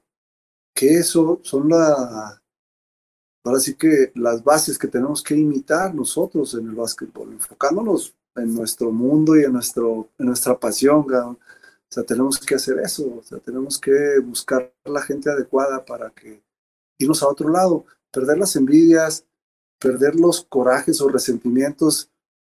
Yo se lo comentaba una, de repente cruzaba aquí al paso a, jugar unos jueguitos con veteranos también ahí, o, o, unos más viejitos que yo para no sentirme tan mal, ¿no? Y hay muchos enojados por situaciones de juego, fíjate es que me pegaba mucho, es que una vez se pasó de lanza y me hizo un manotazo y, o sea, le digo, bueno, ya se acabó, ya eso ya pasó, o sea, vámonos a lo que sigue, o sea, me dicen, sí, pues abusón, dice, pues es que tú les pegabas a todo, si te hubieran pegado a ti, te hubieras hecho de todo. Pero te digo, tenemos que aportar, no tenemos que buscar destruir. ¿Qué es lo que podemos hacer mejor por esto y luchar por eso? O sea, ponerlo en la mesa o hacer tus proyectos o hacer tus sueños y, gritar. Pues tiene razón, o sea, hay que, hay que decírselo a la gente que, que pueda aportarlo o que pueda cristalizarlos en este caso. Palmita, ahí te va una de las eh, propuestas positivas de las que te gustan. Este canal está abierto para que, para darle difusión a la gente de, este, de la Liga AVE.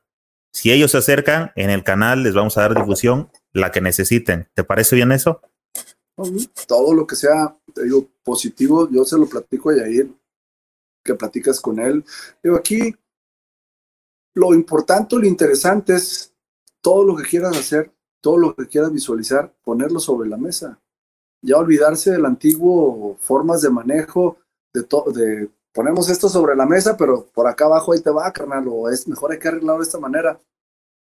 No sé si te acuerdas de algo, de una nota de, primer mundo, de increíble, de, de, increíble, de increíble, deja de que sea primer mundo, no. Yo recuerdo, hubo una época que el, el Chaparro Herrera, del Chaparro Reyes, ¿te acuerdas, el licenciado Reyes? No, viejo. Aquí, quiso llevar, él fue el promotor, un promotor increíble del básquetbol en, Jalisco, él era el dueño del equipo de Soles de Jalisco, que también quiso ser entrenador, él, él fue árbitro en su época de joven, fue árbitro, y después fue un, excelente abogado, ¿no? Y pues lleva y tiene su equipo, y él visualizaba más allá, o sea, ¿sabes qué? Yo quiero traer un torneo importante para México y es, es una persona muy agradable. Tengo, tengo muchos años sin verlo, pero si por aquí hay la oportunidad de él o a sus hijos, pues, saludarlos, me gustaría mandarles este gran saludo, ¿no? A Jorge y a Takechi y a Alan, el Alancillo, que son grandes, grandes chavos que recuerdo muchísimo. Y decirle, o sea, estamos en una reunión con Carlos Andrade Garín, si te debes de acordar perfectamente de él, también una institución muy grande de muchos años haciendo cosas interesantes y muy importantes para el básquet y para el deporte en general de Jalisco. Estamos en una reunión en la cual él dice, yo pongo el dinero para, para traernos ese campeonato, era un preolímpico. Se le tenían que pagar 400 mil dólares a, a una televisora brasileña que tenía los derechos de estos torneos. Dice, yo lo pongo. Yo busco la patrocinador, yo no quiero ganar nada, a mí no me interesa, o sea, yo quiero que México tenga sus torneos aquí. Eh, organizó, o sea, organizó una, trajo a los, a los directivos de, de Brasil, a los argentinos, les organizó una, buena reunión. Total, ya estaba a nada de firmar eso, entonces ya se va con, con Andrade Garín, iba Jorge Tuzay hablan todo, él dice yo no quiero ganar nada, yo quiero que todo esto se venga para eso y listo. Seguro, seguro, así. Se va, regresa Jorge y le dice a Andrade Garín, lo, lo, dice en el periódico, que llegue y le hace la propuesta, no, no, el licenciado no necesita la lana, nosotros sí, aquí vamos a ganar dinero de esta manera. O sea, cambiando y moviendo todo lo que habían dicho que sí, en, unos, en unas horas después llega y transforma todo el rollo. Y al final de cuentas, ni se hizo, cara digo, ya es momento de que México cambie todo ese tipo de cosas del oscurito o de mi amigo, o del amigo de mi amigo. O sea, es trabajar en realidad por el bien de nuestro país, por el bien de nuestro deporte en este caso, que tanta falta le hace, o sea, gente honesta y gente leal que, que quiera hacer eso. Mira, si trabajas y haces bien las cosas, el dinero va a venir. Es consecuencia. Pero si tu meta es el dinero y a ver si sale algo bueno para lo demás, vamos a caer en el mismo error. O sea, ¿cómo quieres tener un resultado diferente si sigues trabajando igual? O sea, tienes que cambiar completamente la forma de hacerlo para que tengas un buen resultado al final de cuentas. Mira, dice José María González, saludos profesor, hablando de los nacionales, ese era un, eh, un aliciente para muchos jugadores de la ciudad el pertenecer a la selección del estado y representarlo nacionalmente, amor a la camiseta, el éxito viene desde los básicos en las categorías infantiles. De acuerdo, completamente de acuerdo, pero digo, donde se perdió, bueno, siguen habiendo, ¿no? Los campeonatos nacionales juveniles, infantiles, juveniles y cadetes. Donde se pierde un poquito es, ¿no te acuerdas que era el primera B? Sí. Y luego el de primera A, o sea, la verdad, los primera B, pues no, había muchísimos jugadores de, mucho talento que todavía jugaban eso por la edad, menores de 21 o algo así, que todavía jugaban eso y, de ahí era el, paso a, la primera A, al, equipo grande. Entonces se perdió todo eso y muchos jugadores ya se perdieron en ese sentido. Oye, eh, retomando ese nacional y retomando lo que tú comentabas hace rato, que cuando era tu, tu generación, solamente le permitieron en aquella ocasión a que llegaran dos extranjeros. Ahorita me venía a la mente, no sé si hayas escuchado de esta liga, una liga de, del norte precisamente que se llama Cibapac, que está manejando un formato similar. ¿La has escuchado? Sí, sí, cómo no. Claro que sí. Mira, ¿qué te puedo decir? Nosotros siempre como, como equipo en la Universidad de Guadalajara esa era una de las cosas por las que se desarrollaron varios talentos o tuvimos el éxito que, llegamos a tener por varias generaciones. ¿Por qué? Porque el equipo jugaba con, con, si eran dos extranjeros, jugábamos con uno. Michael McCombs, me acuerdo también de Mike cuando yo recién entré al equipo profesional grande con, con la ODG. Michael McCombs era el único extranjero que teníamos. Y si eran, llegó un punto en, no, que son tres extranjeros, nosotros jugábamos con dos. O sea, ¿por qué? Porque forzábamos a que el talento mexicano estuviera en la cancha. Dicen, ah, es que ya no hay espectáculo.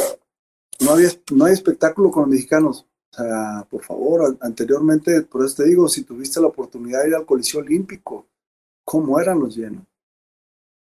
Fíjate que ahorita, dime, Y, y, todos los equipos profesionales tenían una base de jugadores mexicanos nacionales importante éramos, éramos ahora sí que de, mínimo eran dos jugadores mexicanos que eran titulares en cada uno de los equipos a nivel nacional. Entonces, sí fue muy duro el ver, el ver la caída de esa manera, ¿no? Que los pobres chavos y los ves ahí en la, en la, en la banca así, pues aguitados y sin alma, cabrón. Alma perdida y es una tristeza. Fíjate que eh, aquí pues ya hay gente que me sigue, ¿no? Que ya sabemos cómo está el rollo de lo que platicamos y todo esto. Yo platicaba en ocasiones, y es donde te digo que, pues como todo es una charla de, de, compas, uno no tiene la razón, a final de cuentas cada quien expresa sus, las loqueras que trae. Y, y yo decía, yo traía una bronca que por qué la Liga Nacional no desarrollaba a los chavos, o sea, no había mexicanos y todo eso. Hasta, hasta hace, no sé, en el transcurso de esta semana, creo, de la anterior, me tocó ver un, un video en, en vivo, una transmisión en vivo del presidente de la liga. Y él, este, digo, yo no lo había visto. Y él dice ahí claramente, a ver, para los que me están preguntando de por qué no hay jóvenes mexicanos y bla, bla, esta no es una liga de desarrollo. Lo dice así tal cual, es una liga de espectáculo. Y entonces yo dije, ah, caray, entonces yo eso no lo sabía. Pero ya entendiendo eso, dije, tiene razón es su billete, es su liga, este, pues, ahora sí que haga lo que sea. Entonces viene la pregunta, ¿será necesario entonces que surja una liga de desarrollo, ya sea la AVE o otra liga que, como en tus tiempos, en realidad se dedique directamente a, a desarrollar al jugador mexicano? No es como tal, no es que se dedique, la que sí es de desarrollo y la que es de enseñanza es la AVE, o sea, AVE es una liga, vámonos poniendo nombres tipo en otros países es la NCAA de, de México. O sea, ¿qué es lo que busca eh, precisamente el desarrollo y el crecimiento de, estos chavos? No, no en específico de lo que es el deporte básquetbol, ¿no? sino llevarlo a la par del estudio y del básquet. Por eso es que salen, están saliendo chavos muchísimo más eh, completos en, todos los sentidos, porque salen con carrera o con maestría de, estas universidades, de la mayoría de las universidades, y el crecimiento y el desarrollo como, ser humano es mayor. Pero llegan y, se hacen un, un tryout y dicen, bueno, voy a ver cómo me va en la, en la liga profesional y te topas con mentalidades así, que están en su derecho, ¿no? O sea, ellos lo dicen, es mi negocio y yo lo voy a manejar como quiero, perfecto hay otras ligas que, están buscando también profesionalizarse. eh, como la Liga Estatal, la Liga Estatal aquí en Chihuahua, el Circuito del Pacífico, pero que estamos perdiendo esa, e, esa pasión, vuelvo a lo mismo, por el básquetbol de México. Entonces, ahí te digo, es trabajo de, de, de la gente que tiene poder de decisión de cómo reconstruir una línea para que el jugador mexicano tenga oportunidad de foguearse y de trabajar fuerte y de tener una meta de que ah, me tengo que preparar porque ahí viene el campeonato. Y en ese campeonato sí jugamos todos, cabrón. Y voy a jugar 40 minutos, 35 minutos a una intensidad grandísima. Eso es lo que se tiene que hablar. Hay mucha gente que lo está preparando, que lo están trabajando, que están haciéndolo. Ojalá y se dé, te digo, porque sí, la urgencia que el jugador mexicano tenga eh, lugares para desarrollarse es necesaria, cabrón. En de serio, hecho, dime, amigo, se dime. Necesita, sí se necesita, digo, y no si que el campeonato nacional, no nos vamos a aferrar a eso, o sea, sino otras opciones también positivas para los chavos, porque si hay mucho joven que sale de la AVE, que pues ya dicen que sigue profesional, ¿no? Pues no da mucha chance, voy a otro lado, jugaré un año o dos y mejor me enfoco a seguir trabajando en lo que me acabo de profesionalizar, ¿no? Sí. Entonces, está, está pesado, está fuerte esa, esa situación, no es nada fácil, por eso te digo, el decir, no, no, es que den la solución, órale, ¿por qué no? Si llevamos 30 años así, que llegue con varita mágica alguien, pues no, no va a pasar. No, yo entiendo, eh, mucho, es, complejo, es complejo. De, eh, y es mucho culpa de nosotros, ¿eh? Es cruel, pero muchos de nosotros que hemos estado involucrados en el básquet somos un poco culpables.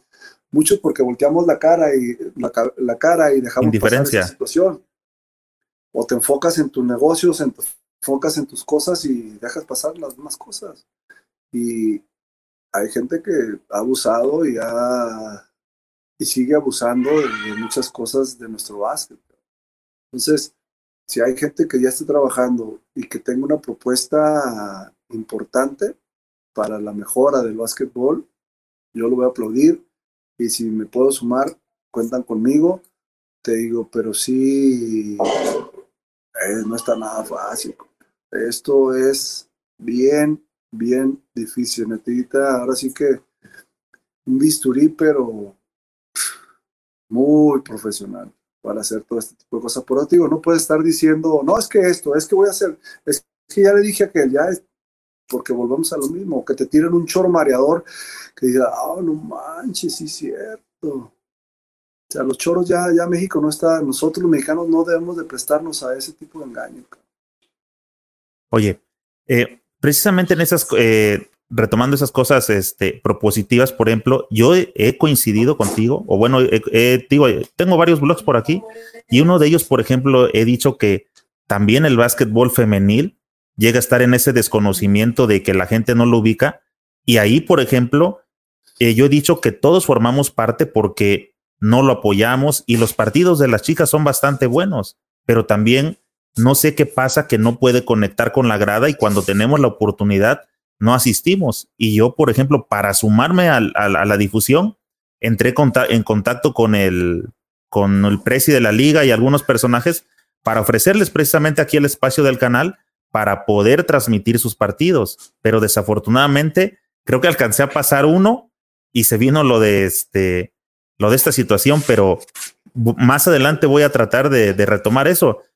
Y coincido contigo en esa parte, a veces somos este, indiferentes y este es un círculo, es, tiene que haber un engranaje pues para que el básquetbol pueda estar este, funcionando. Ahí, eh, retomando, te comentaba, si habías escuchado de esa liga de Cibapac, mira, yo no me he metido a fondo a, leerle, no he encontrado mucha información, pero tengo, tengo entendido que están funcionando con solamente dos extranjeros y creo que tienen un menor de 17 jugando el primer cuarto y un menor de, no sé si de 19 o de 20 jugando el segundo completo. Entonces, me llama la atención, pero no he encontrado mucha información, por eso te preguntaba si tú sabías algo al respecto. Ahí te va. Sí, sí, sí, te digo, están, están queriéndolo hacer bien y hay mucho jugador con mucho talento. Bueno, pues, ahora sí que regresamos a Jalapa, Veracruz. Cuando estoy en Veracruz, hicimos, hice la liga, o sea, me, me invita un funcionario de, de, gobierno del estado y me propone, ¿qué podemos hacer? Hay que apoyarnos. Pues, yo trabajaba para el gobierno del estado. Le digo, vamos haciendo la liga Estatal de Veracruz, Liga Veracruzana de Básquetbol, la hicimos dos años. Y un éxito, sea, era con dos refuerzos nacionales o un extranjero. Entonces los equipos se fortalecieron, el crecimiento y el desarrollo estuvo muy bien, pero tristemente vuelvo a lo mismo, o sea, eh, nace con el apoyo directo de muchos gobiernos municipales y eso, llegó otro gobierno y se acabó. Quiso, puso otra gente que la gente esa no, no tuvo la visión, o, eh, no es nada más poner el proyecto, o sea, tienes que poner a la gente indicada para desarrollarlo y llevarlo, que tenga la credibilidad, o sea, te puedo decir muchas cosas, duró, duré dos años con esa liga bien y los chavos muy contentos, ¿por qué? Porque no iban a tener jamás una oportunidad en las ligas profesionales grandes, algunos de ellos pero de ahí podía saltar algún talento que desarrollara y que se fuera bogueando hacia otro nivel. Que esa era la idea de esa liga, o sea, porque los chavos terminaban la universidad, estamos hablando 24 años, 25, y ya se acabó el básquet. Ya no tenían otro recurso más que ir a las mercenarias, merces que le dicen allá para, para el sur. las merces y, listo, así estos torneitos y se acabó, pero una liga, un torneo como tal, bien organizado, ya no tenían posibilidad de hacerlo. Y estamos hablando de chavos con mucho talento, que pues, tristemente se les acababa la carrera en ese momento. Oye, Palmita, este, este me saludo no, no lo puedo dejar pasar. Espero que sea este, el correcto en un homónimo. Ya te puse nervioso, ¿verdad? Correcto. No, no, al este, contrario, todos son correctos. Ah, dice Arturo Guerrero, hijo Palmita, adelante, siempre estamos para apoyarte. Saludos a los dos, abrazos. Ahora sí, ¿qué te puedo decir? Quiere, eh, diría una película, no quieres que llore, quieres que llore, me estás ah, ¿qué te puedo decir? Mis respetos, como lo dije hace rato, de las gentes que me dio gran oportunidad para desarrollarme como jugador y como persona. O sea, mi padre deportivo, mi padre siempre se lo he externado y, siempre me ha apoyado en muchísimas cosas que, que, que he hecho y que he logrado, ¿no? Entonces, cualquier cosa que, esté involucrado hacia el básquetbol, la pasión y el amor que él le brindó a México, pues es de las cosas que, se me quedan y que trato de desarrollar y trato de llevarlas. Por eso mismo te digo, me siento culpable en muchas de las cosas.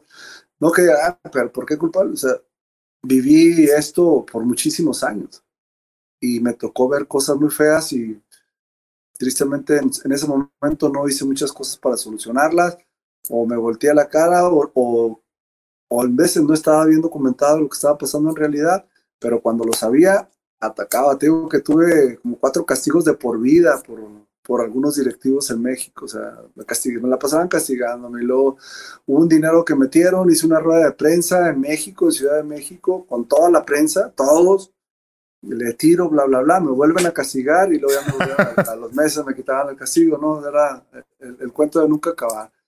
Pero señalé la corrupción, señalé las faltas, los maltratos hacia los chavos, hacia la gente, siempre estuve luchando y peleando por eso, pero digo, cuando termino mi carrera, pues, le doy gracias a, te digo, al, rector de haberme rescatado y, y, que me puso a trabajar en algo tan bonito como es el deporte universitario, con una institución que me apoyó y me dio, aparte de grandes amigos, gente que, que me aportó muchas cosas muy positivas como persona, entonces te la dejo ahí, esa, tengo mucho que agradecerle y a todo, todo. Estoy ahorita en, en, Ciudad Juárez y de, cuando estaba con Gallos tengo grandes, excelentes amigos que, que me dejaron muchas enseñanzas y que hasta la fecha seguimos llevando una muy buena amistad. Entonces, es otra de las cosas importantes.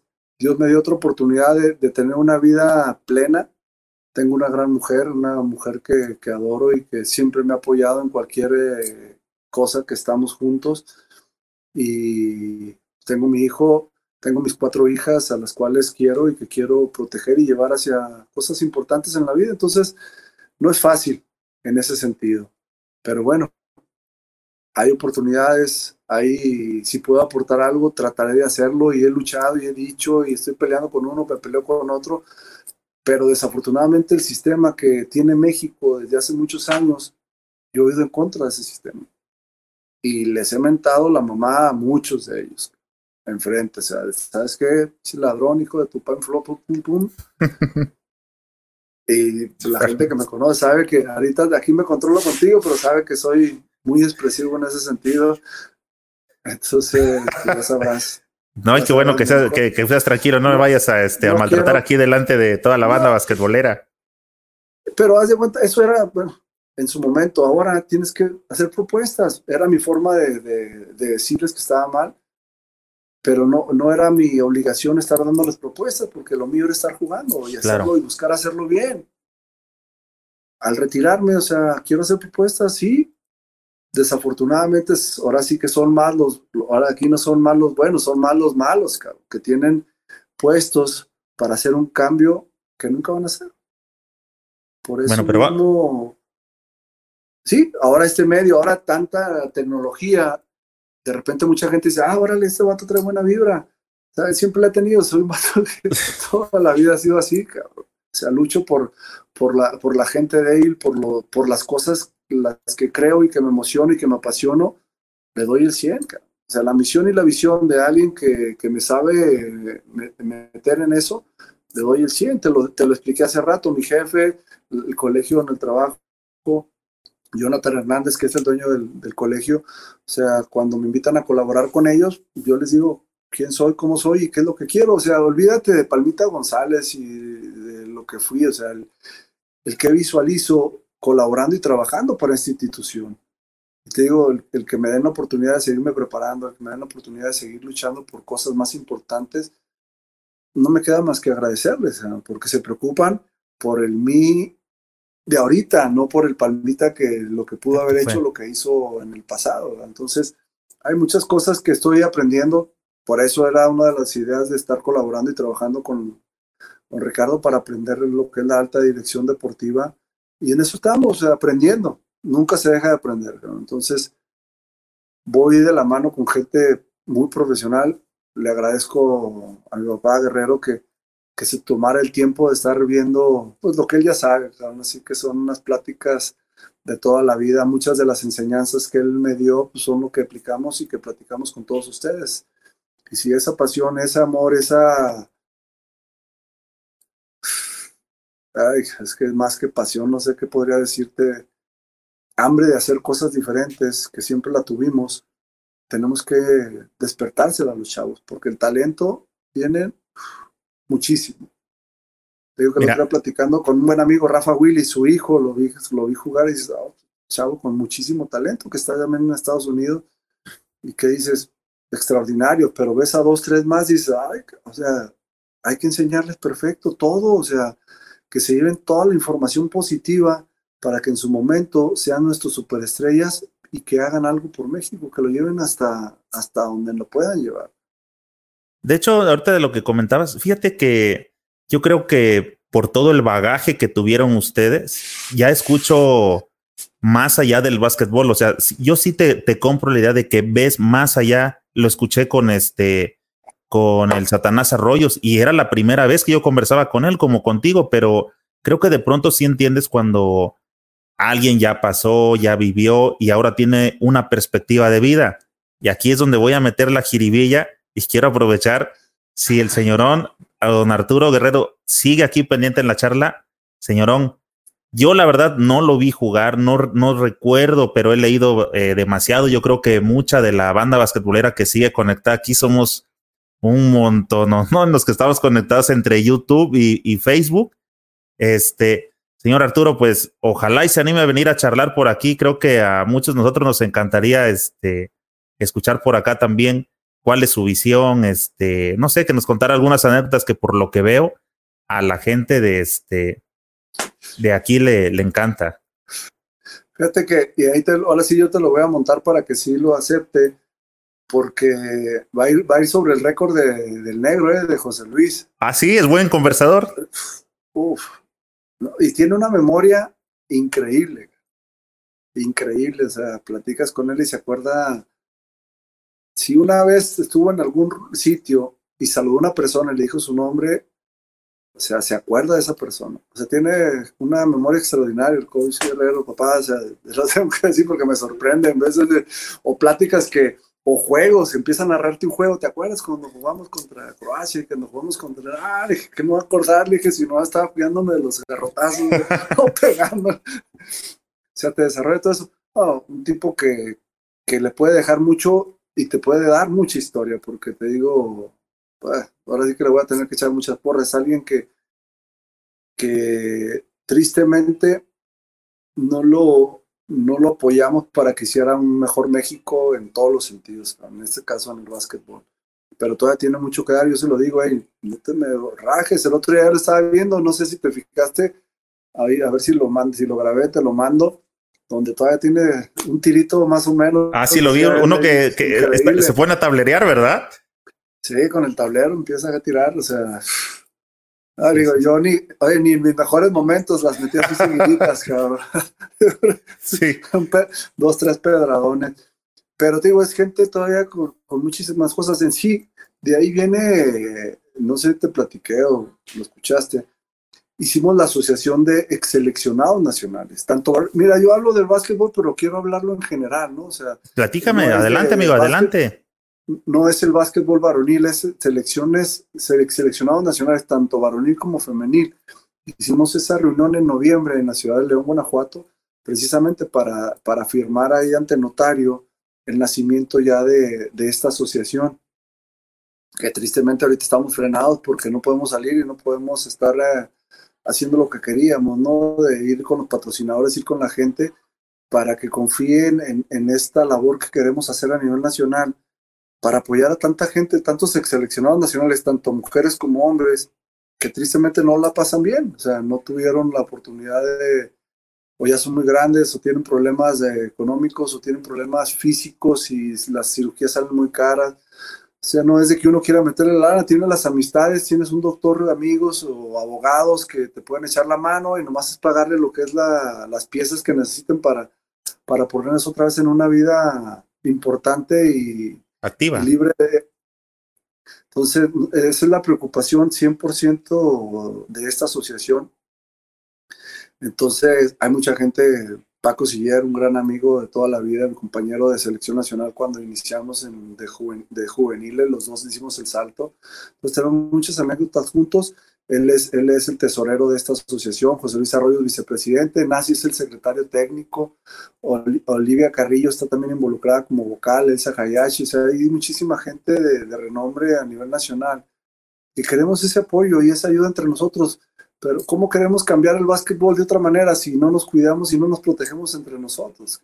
La gente que, que se supone que luchó y peleó por el básquetbol de México para saber dónde están, cómo te va, qué necesitas, o se está preocupado por eso, y es uno de los puntos que en, un torneo que hace Arturo Sánchez, el nazi. Eh, el de Vallarta, el Classic. No, no, no, no, este lo hace en Querétaro.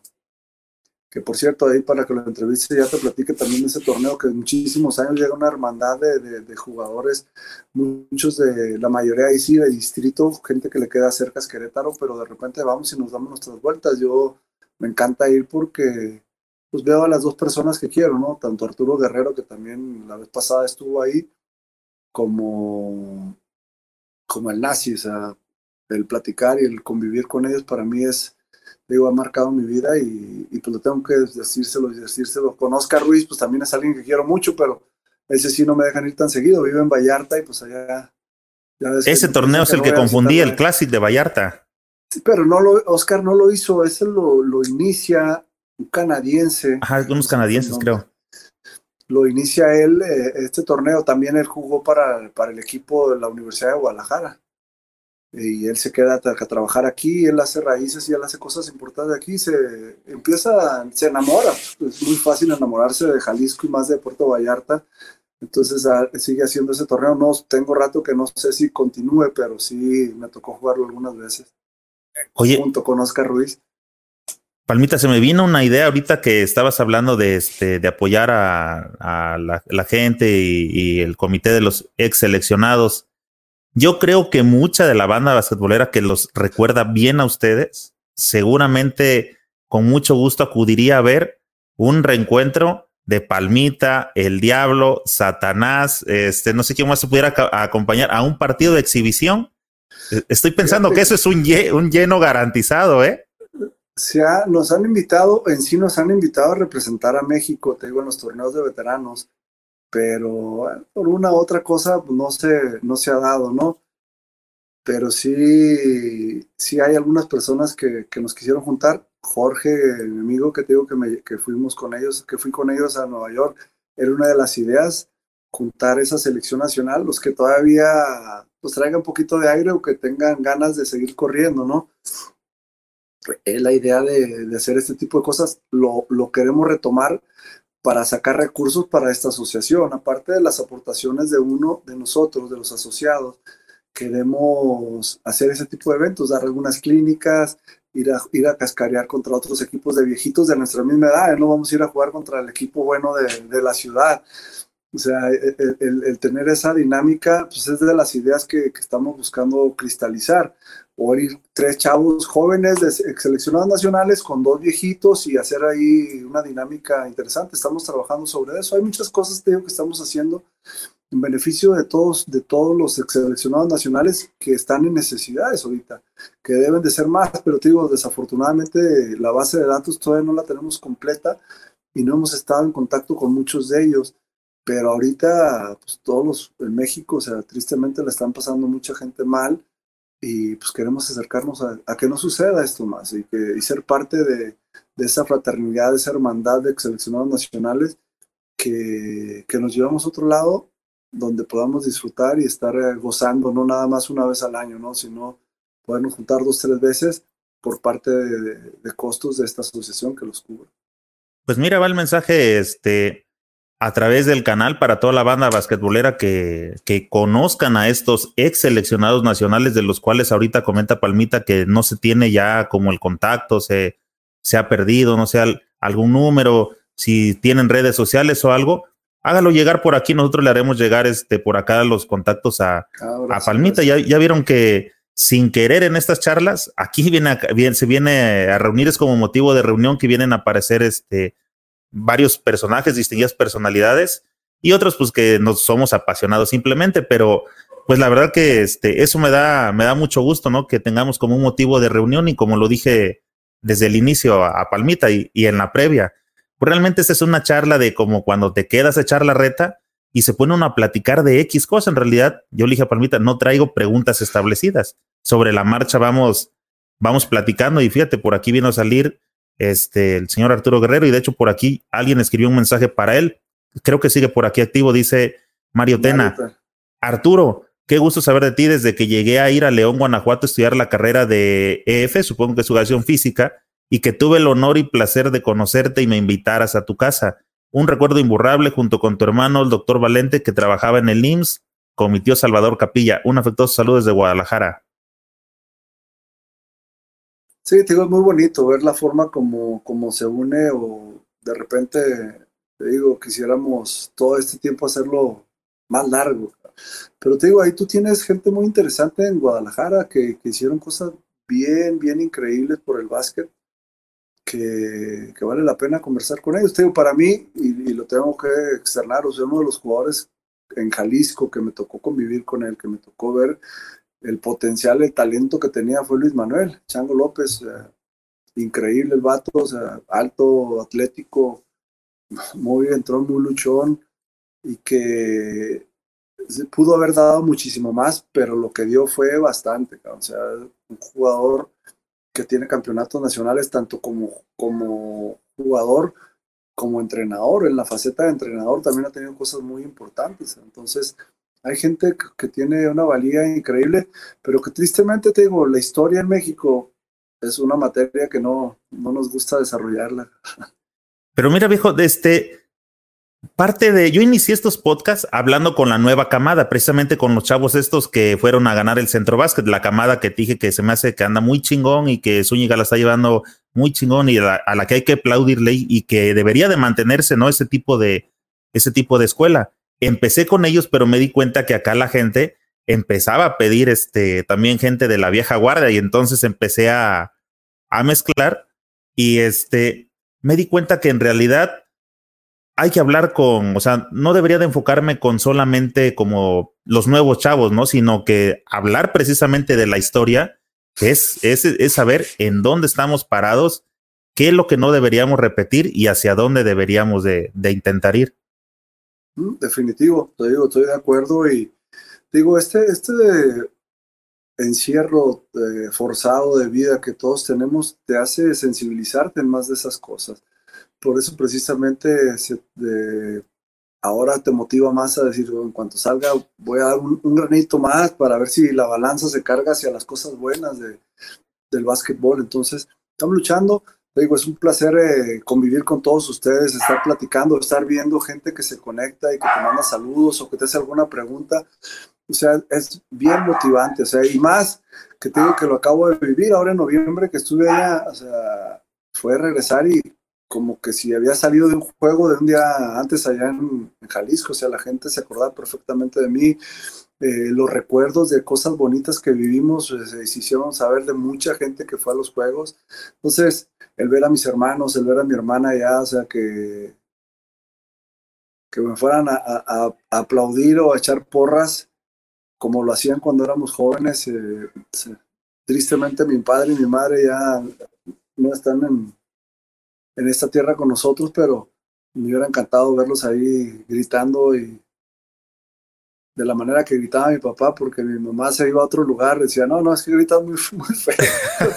se sentaban separados. Me daba muy callada y siempre disfrutando del juego. Mi papá, todas las malas palabras se le salían, así que se iba a, a destresar.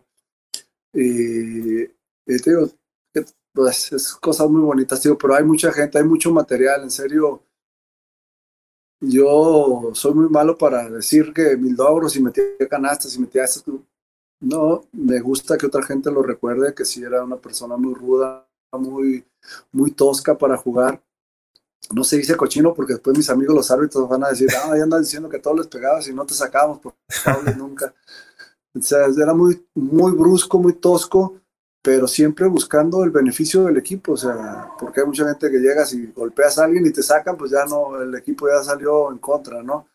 Pero hay encuentros que se recuerda, y con gente ruda, no estoy diciendo que nomás yo pegaba, o sea, ¿quién no se va a acordar de, los juegos que tuvimos Horacio Llamas y yo, en los, últimos años míos y los últimos también de él?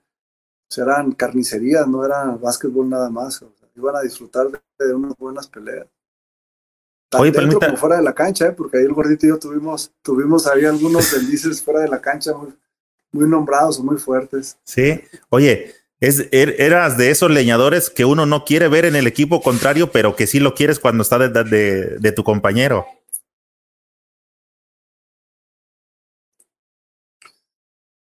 ¿No? Definitivamente. Oye, este, se, se, cortó un poco, pero sí, así, ese era mi trabajo, te digo que eso era lo que disfrutaba, en serio que era aminonarles el trabajo a la ofensiva y a la defensiva, pues no, no, no se las ponía tan fácil a nadie. Ah, Entendí lo del que se cortó el audio, por eso se me hizo raro, dije, no, no respondió, pero bueno, ahí te va otro mensaje, mira. Anda ah. por acá, el hijo de Toñito Reyes, dice, saludos al Palmita un placer, un placer estarlo siguiendo y de repente pone cosas o fotos de su papá y como te digo, Toño para mí fue alguien que, que quiero mucho y que quise mucho en su momento y lo sabía, el, cabezón se lo expresaba todos los las veces que podía porque era un alma de Dios, era una gran persona, un gran jugador y pues, te deja muchos recuerdos muy positivos en, en tu corazón y en tu mente. Saludos, Toñito. Dice Leo, muy bien, Palmita, con gran pasión por el básquet y el futuro de jugadores universitarios. Gran compañero de trabajo hace unos años en la Universidad de Jalapa con un gran proyecto. Mi Leo, un placer, gracias. Sí, como te comentaba, ahí dejamos gente con mucha valía, gente con una visión interesante y que confiaron en, en lo que traíamos o en lo que quería construir y hacer y pues bueno, salieron muchos éxitos, te digo, tristemente la vida te pone otras metas o otras cosas importantes y la apuesta que hice por mi vida, la verdad le agradezco a Dios por haberme hecho tan, tan sabio en el sentido del que lo, lo que escogí para el resto de mi vida, el unirme a una gran mujer, pues me tiene completamente feliz en todos los sentidos. Oye, Palmita, y retomando el, tema basquetbolero, hace rato tú platicabas de las famosas merces que se hacen en el sur. ¿Fuiste a jugar merces también? Sabes que nomás fui una a Acapulco. Al Carnaval de Campeones. Exacto, ahí estuvimos una, Pero. ¿Cómo te fue? Bien, nos fue bien, pero hay una, hay una anécdota muy, muy fuerte porque estábamos en la playa. A mí no me gusta meterme al mar, me gusta ir a la playa, broncearme, estar así a gustito en la Soy de alberca, cara, yo soy más de alberca. Pero estábamos en, en la playa, yo estaba, estaba cuidando las cosas de todos los chavos, ellos allá nadando y agarraron una, una tablita y se venían y se venían con la ola. De repente yo a lo lejos veo una, algo que se veía bien raro, o una ola así que, no, o sea, no manches. Entonces, me o sea, les, les, gritaba y sí, sí, pero estaba bien lejos. Cuidado, o sea, se empezó a hacer la ola, empezó a crecer, a crecer. O sea, yo estaba a unos 50 metros de donde hacía el, llegaba lo más cerca del lago, o sea, yo estaba hasta, hasta atrás de, de todo el pedazo el agua se cuenta, cae la ola encima de ellos, les pone una revolcada. Yo alcancé a agarrar algunos aparatos electrónicos que tenía ahí y el agua me llegó hasta la cintura, hasta donde yo estaba. O sea, imagínate la ola que los agarró a tal grado que muchos de ellos, en la, haz de cuenta, se pegaban en la nariz, resonaban y les salía a los, a los dos, tres días, todavía les salía arena. Algunos en las rodillas de que los golpeó pedazos de, piedritas, de arenita incrustados en, la, en las rodillas. O sea, una madriza que les paró, o sea, horrible, horrible. Ya no pueden, ni jugaron ni nada. Perdimos la final en o sea, pero fue una revolcada horrible. Por si te digo, no me gustaba, no soy muy adepto a estarme metiendo y nadando en el mar, pero con eso más se te quitan las ganas. ¿Con quién fuiste a jugar eh, en esa ocasión? A esa Merced íbamos como selección, porque fuimos varios de los muchachos de ahí que estábamos como selección y nos trataban perfectamente bien, digo, pero después de ese incidente pues ya era decepción porque nos llegaron todos golpeados, todos hechos garras los muchachos. Pero muy bien, te digo, nos trataron siempre perfectamente bien, nos invitaban, pero te digo, era mucho el desgaste que teníamos, luego estar conviviendo con la familia, el trabajo, otras cosas y pues no, no, no hubo gran oportunidad. De repente fuimos con Soles Acapulco Beach, había a un torneo de la Liga Nacional, Liga Limeva, Lireva o Liga Nacional, con una liga que, que, se hizo con el profe Torres Gil. También que nos trató bastante bien, lo pasamos jóvenes, jóvenes ahí, hacíamos cosas interesantes ahí porque el proyecto estaba muy bueno y había afición ahí en Acapulco. Entonces, hay buenos recuerdos ahí también en, esos torneos. Liga Mexicana se llamaba, ¿no? La Liga Mexicana. Dice Roger Salcido, Palmita, recuerda cuando estábamos en Cuba que contaba chistes y toda la gente se retiraba. oh, no, otro, otro de mis hijos ahí, y Roger. Sabes que estábamos en, estábamos en Cuba, fuimos a un torneo en Santo Espíritu, no lo conocía, la verdad. O sea, las veces que fui era o La Habana o, lugares turísticos, siempre estuvimos viendo, pero nos mandaron a Santo Espíritu. Es un pueblito refundido allá en el centro de, de Cuba. Aparte, en el, estaba el pueblito y todavía estábamos en un hotel allá lejos, todavía del pueblito. Entonces estábamos en, el, en la cena y hay un barecito a un lado y ahí nos pasábamos echando una cervecita y platicando. Estábamos en el torneo con el equipo de Halcones Jalapa, nos invitaron a un cuadrangular. Y bueno, era un chiste, que un chiste, entonces yo empezaba a contar lo del de Fidel y de los cubanos, Dort. Cuando empiezo a contar el de Fidel, tenemos hambre, no, lo que tú tienes es sed, lo que tú tienes ya estaba yo solo, nomás con puros mexicanos, los cubanitos se iban. Nos van a meter a la cárcel por tu culpa. Pero, no, grandes recuerdos con Salcido, también un jugador que aportó muchas cosas positivas en, Jalapa. Jugamos juntos aquí en, en Cuauhtémoc.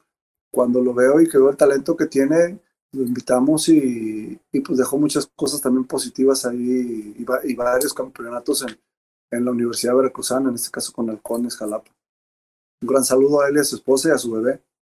Oye, Palmita, y tocando básquetbol actual, ¿qué opinas? ¿Qué va a pasar con Capitanes y la G-League? ¿Cómo ves ese proyecto? Es un proyecto muy ambicioso. Eh, ya se había hecho anteriormente, no me acuerdo cómo se llamaba. El Aztecas. No era G-League, Aztecas del Distrito Federal.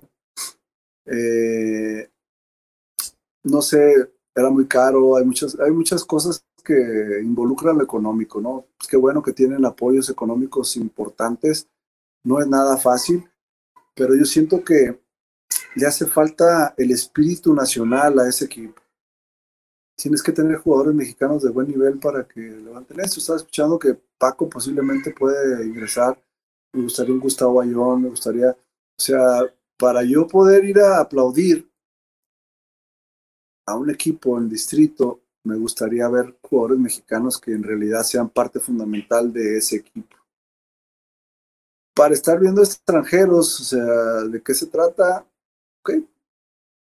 Quiero ver a los mejores, pues mejor le invierto un poquito más y me voy a Los Ángeles a ver a, a los Lakers contra el que te guste, ¿no? O sea, en su momento Boston, que son de los dos equipos que toda la vida te llevaron o, me llevaron a mí para disfrutar un buen, buen, juego. Chicago Bulls en su momento, pero pues ya no, después de, del último baile ya no hubo nada ahí. Oye, Palmita, este, no, no le saques, contéstamela. Si Palmita fuera el coach de los capitanes, ¿cuáles serían sus cinco mexicanos que tendría jugando? Ya te nombré dos. son dos chavos que, que sé que están en un buen momento ahorita. Batallaría, te digo, porque de ahí ir más a ese nivel, no veo ninguno más de esa categoría, de esa camada. Sí. De los jóvenes, yo le metería dos, tres jóvenes, o sea, Willis, estamos hablando de Willis. Hay otro que se me olvida el nombre. Gael Bonilla, el que está en Barcelona a Gael le daría, deja de que le daría la oportunidad, le pediría que nos diera la oportunidad de, disfrutar de su talento, pero lo que lleva ahí, la verdad, en, Barcelona son cosas muy positivas, muy buenas, que si lo distraes en lo que está haciendo, es difícil, ¿no? Pero yo sí lo, yo sí lo traería, serían cuatro de los jugadores y ver los demás, debe de haber. Como te digo, México tiene algo increíble, hay talento muchísimo, lo que tenemos que es entender que tenemos que unirnos para esos talentos, llevarlos a otro nivel. Desde el básquetbol de México tiene que estar unido, o sea, no hay, como tú dices, ni si eres del PRI, del PAN, del PRD, o sea, es, básquetbol de México. O sea, el básquetbol de México no debe tener ni religión ni partido político. O sea, si no es fortalecer y luchar porque el básquetbol de México llegue a otro lado. Y listo, o sea, podemos tener diferentes creencias y adelante, no pasa nada. Pero eso sí, tener muy, muy consciente la misión y la visión del básquetbol y sí llevarla a donde tiene que llegar. Sí, el, el balón y el aro es ateo y es apartidista. Así debería de ser. Y, y, nosotros también, o sea, nosotros también luchar y mezclarnos por eso. O sea, ¿qué es lo mejor para el básquet y luchar por eso? Pues te digo, ahí si es un poquito de culpas cuando te alejas y que volteas la cara porque te a final de cuentas también la familia es parte fundamental de todo esto, o sea, tienes que invertirle más tiempo a la familia. Y el, que somos tan apasionados con esto que de repente te dan las 11, 12 de la noche y todavía estás en mensajes o hablando por teléfono buscando soluciones para una u otra cosa y la pasión, la pasión manda, ¿no? Decían unos anuncios de, de televisión. Tengo otro mensaje por aquí, a ver, también espero que te guste. Dice Julio Ortiz, muy positivo que los jugadores más representativos de México sean protagonistas del futuro de este deporte. Sin duda, mi ahijado Enrique El Palmita es uno de ellos. Fueron muchos años de representar al país y da pena que el baloncesto esté en manos de gente sin ningún mérito ni reconocimiento para manejarlo. Saludos, señor Julio. Es un placer, un placer, eh. Gracias por sus palabras. Mira, ahí va, hay una de las cosas que, que decimos y que luchamos, o sea, dicen, el básquetbol es para los mexicanos, sí, pero hay que prepararnos. No es decir, ya soy mexicano, ya me toca, es mío.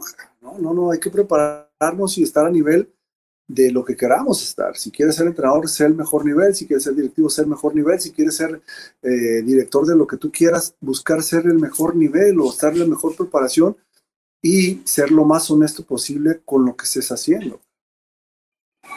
Yo, pues, ¿qué te puedo decir? Si nos vamos a, aferrar o a colgar con todo lo que hicimos anteriormente, pues sí, o sea, por eso, por derecho, nos toca. ¿Que ¿Por qué no? No, yo, yo voy, yo así que ahí, yo lo digo, aparte de eso, ¿por qué no aportar más cosas? ¿Por qué no capacitarme para dar más?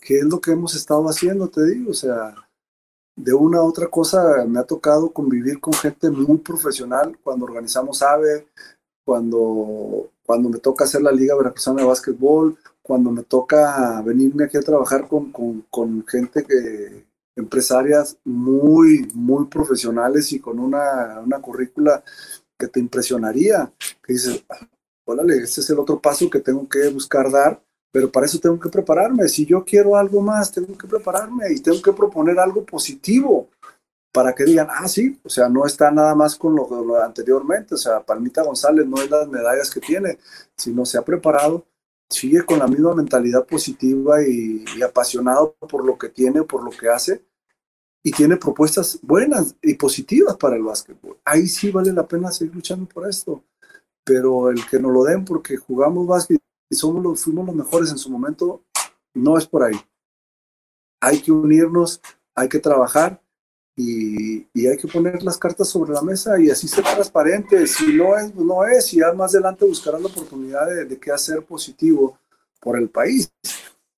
Eh, el, volver a estar en contacto con muchos de los muchachos, o sea, a mí la, verdad me llena, te digo, porque cuando estuve en Guadalajara, disfruté más, ¿saben qué? Disfruté más estos momentos con ustedes que cuando jugábamos, porque era tanta la presión y el estrés, primero que nada de demostrar y de ganar. Y era, como éramos tres o cuatro muy buenos jugadores, porque cada uno era bueno en lo que hacía, porque como dices, somos cinco en una mano y todos somos diferentes, pero cada quien tenía su público diferente y era también una, un pleito interno de, de quién era el mejor. Entonces ni lo disfrutabas, era nomás enfocarte en ganar y hacerlo mejor tú, o sea, la hermandad y la, lo que digo, la solidaridad entre nosotros no nos la supieron inculcar. Hasta ahora que nos retiramos, lo estamos retomando y buscando, oye, sí, cierto, no manches, todo lo que hicimos y te pones a recordar como los viejitos, yo decía, hijo, cuando llega a esa edad, qué feo. Pero te pones, pero fíjate que qué bonito, te pones a recordar de todas las vivencias que tuve con cada uno de ellos, las que tuve con José Luis, las que tuve con mi compadre Alberto Martínez, las que tuve con el Diablo, que tuve con el Chango, o sea, momentos de, también nos peleábamos, o sea, no era de que, ay, siempre fuimos bien buena onda, o sea, muchas veces ni nos hablábamos, o sea, cada, pero eso sí, llegábamos a la cancha y sabíamos que era, era jale y era trabajo y teníamos que estar unificados porque el enemigo era el otro Aquí no teníamos nuestros problemas internos, pero era que había que ganar. Ya después de ahí, si no nos queríamos hablar, no pasaba nada. No hubo otra gente más madura para que nos hubiera enseñado más. O sea, el nazi hizo su lucha, pero también era difícil estar encima de nosotros para alinearnos tanto, ¿no?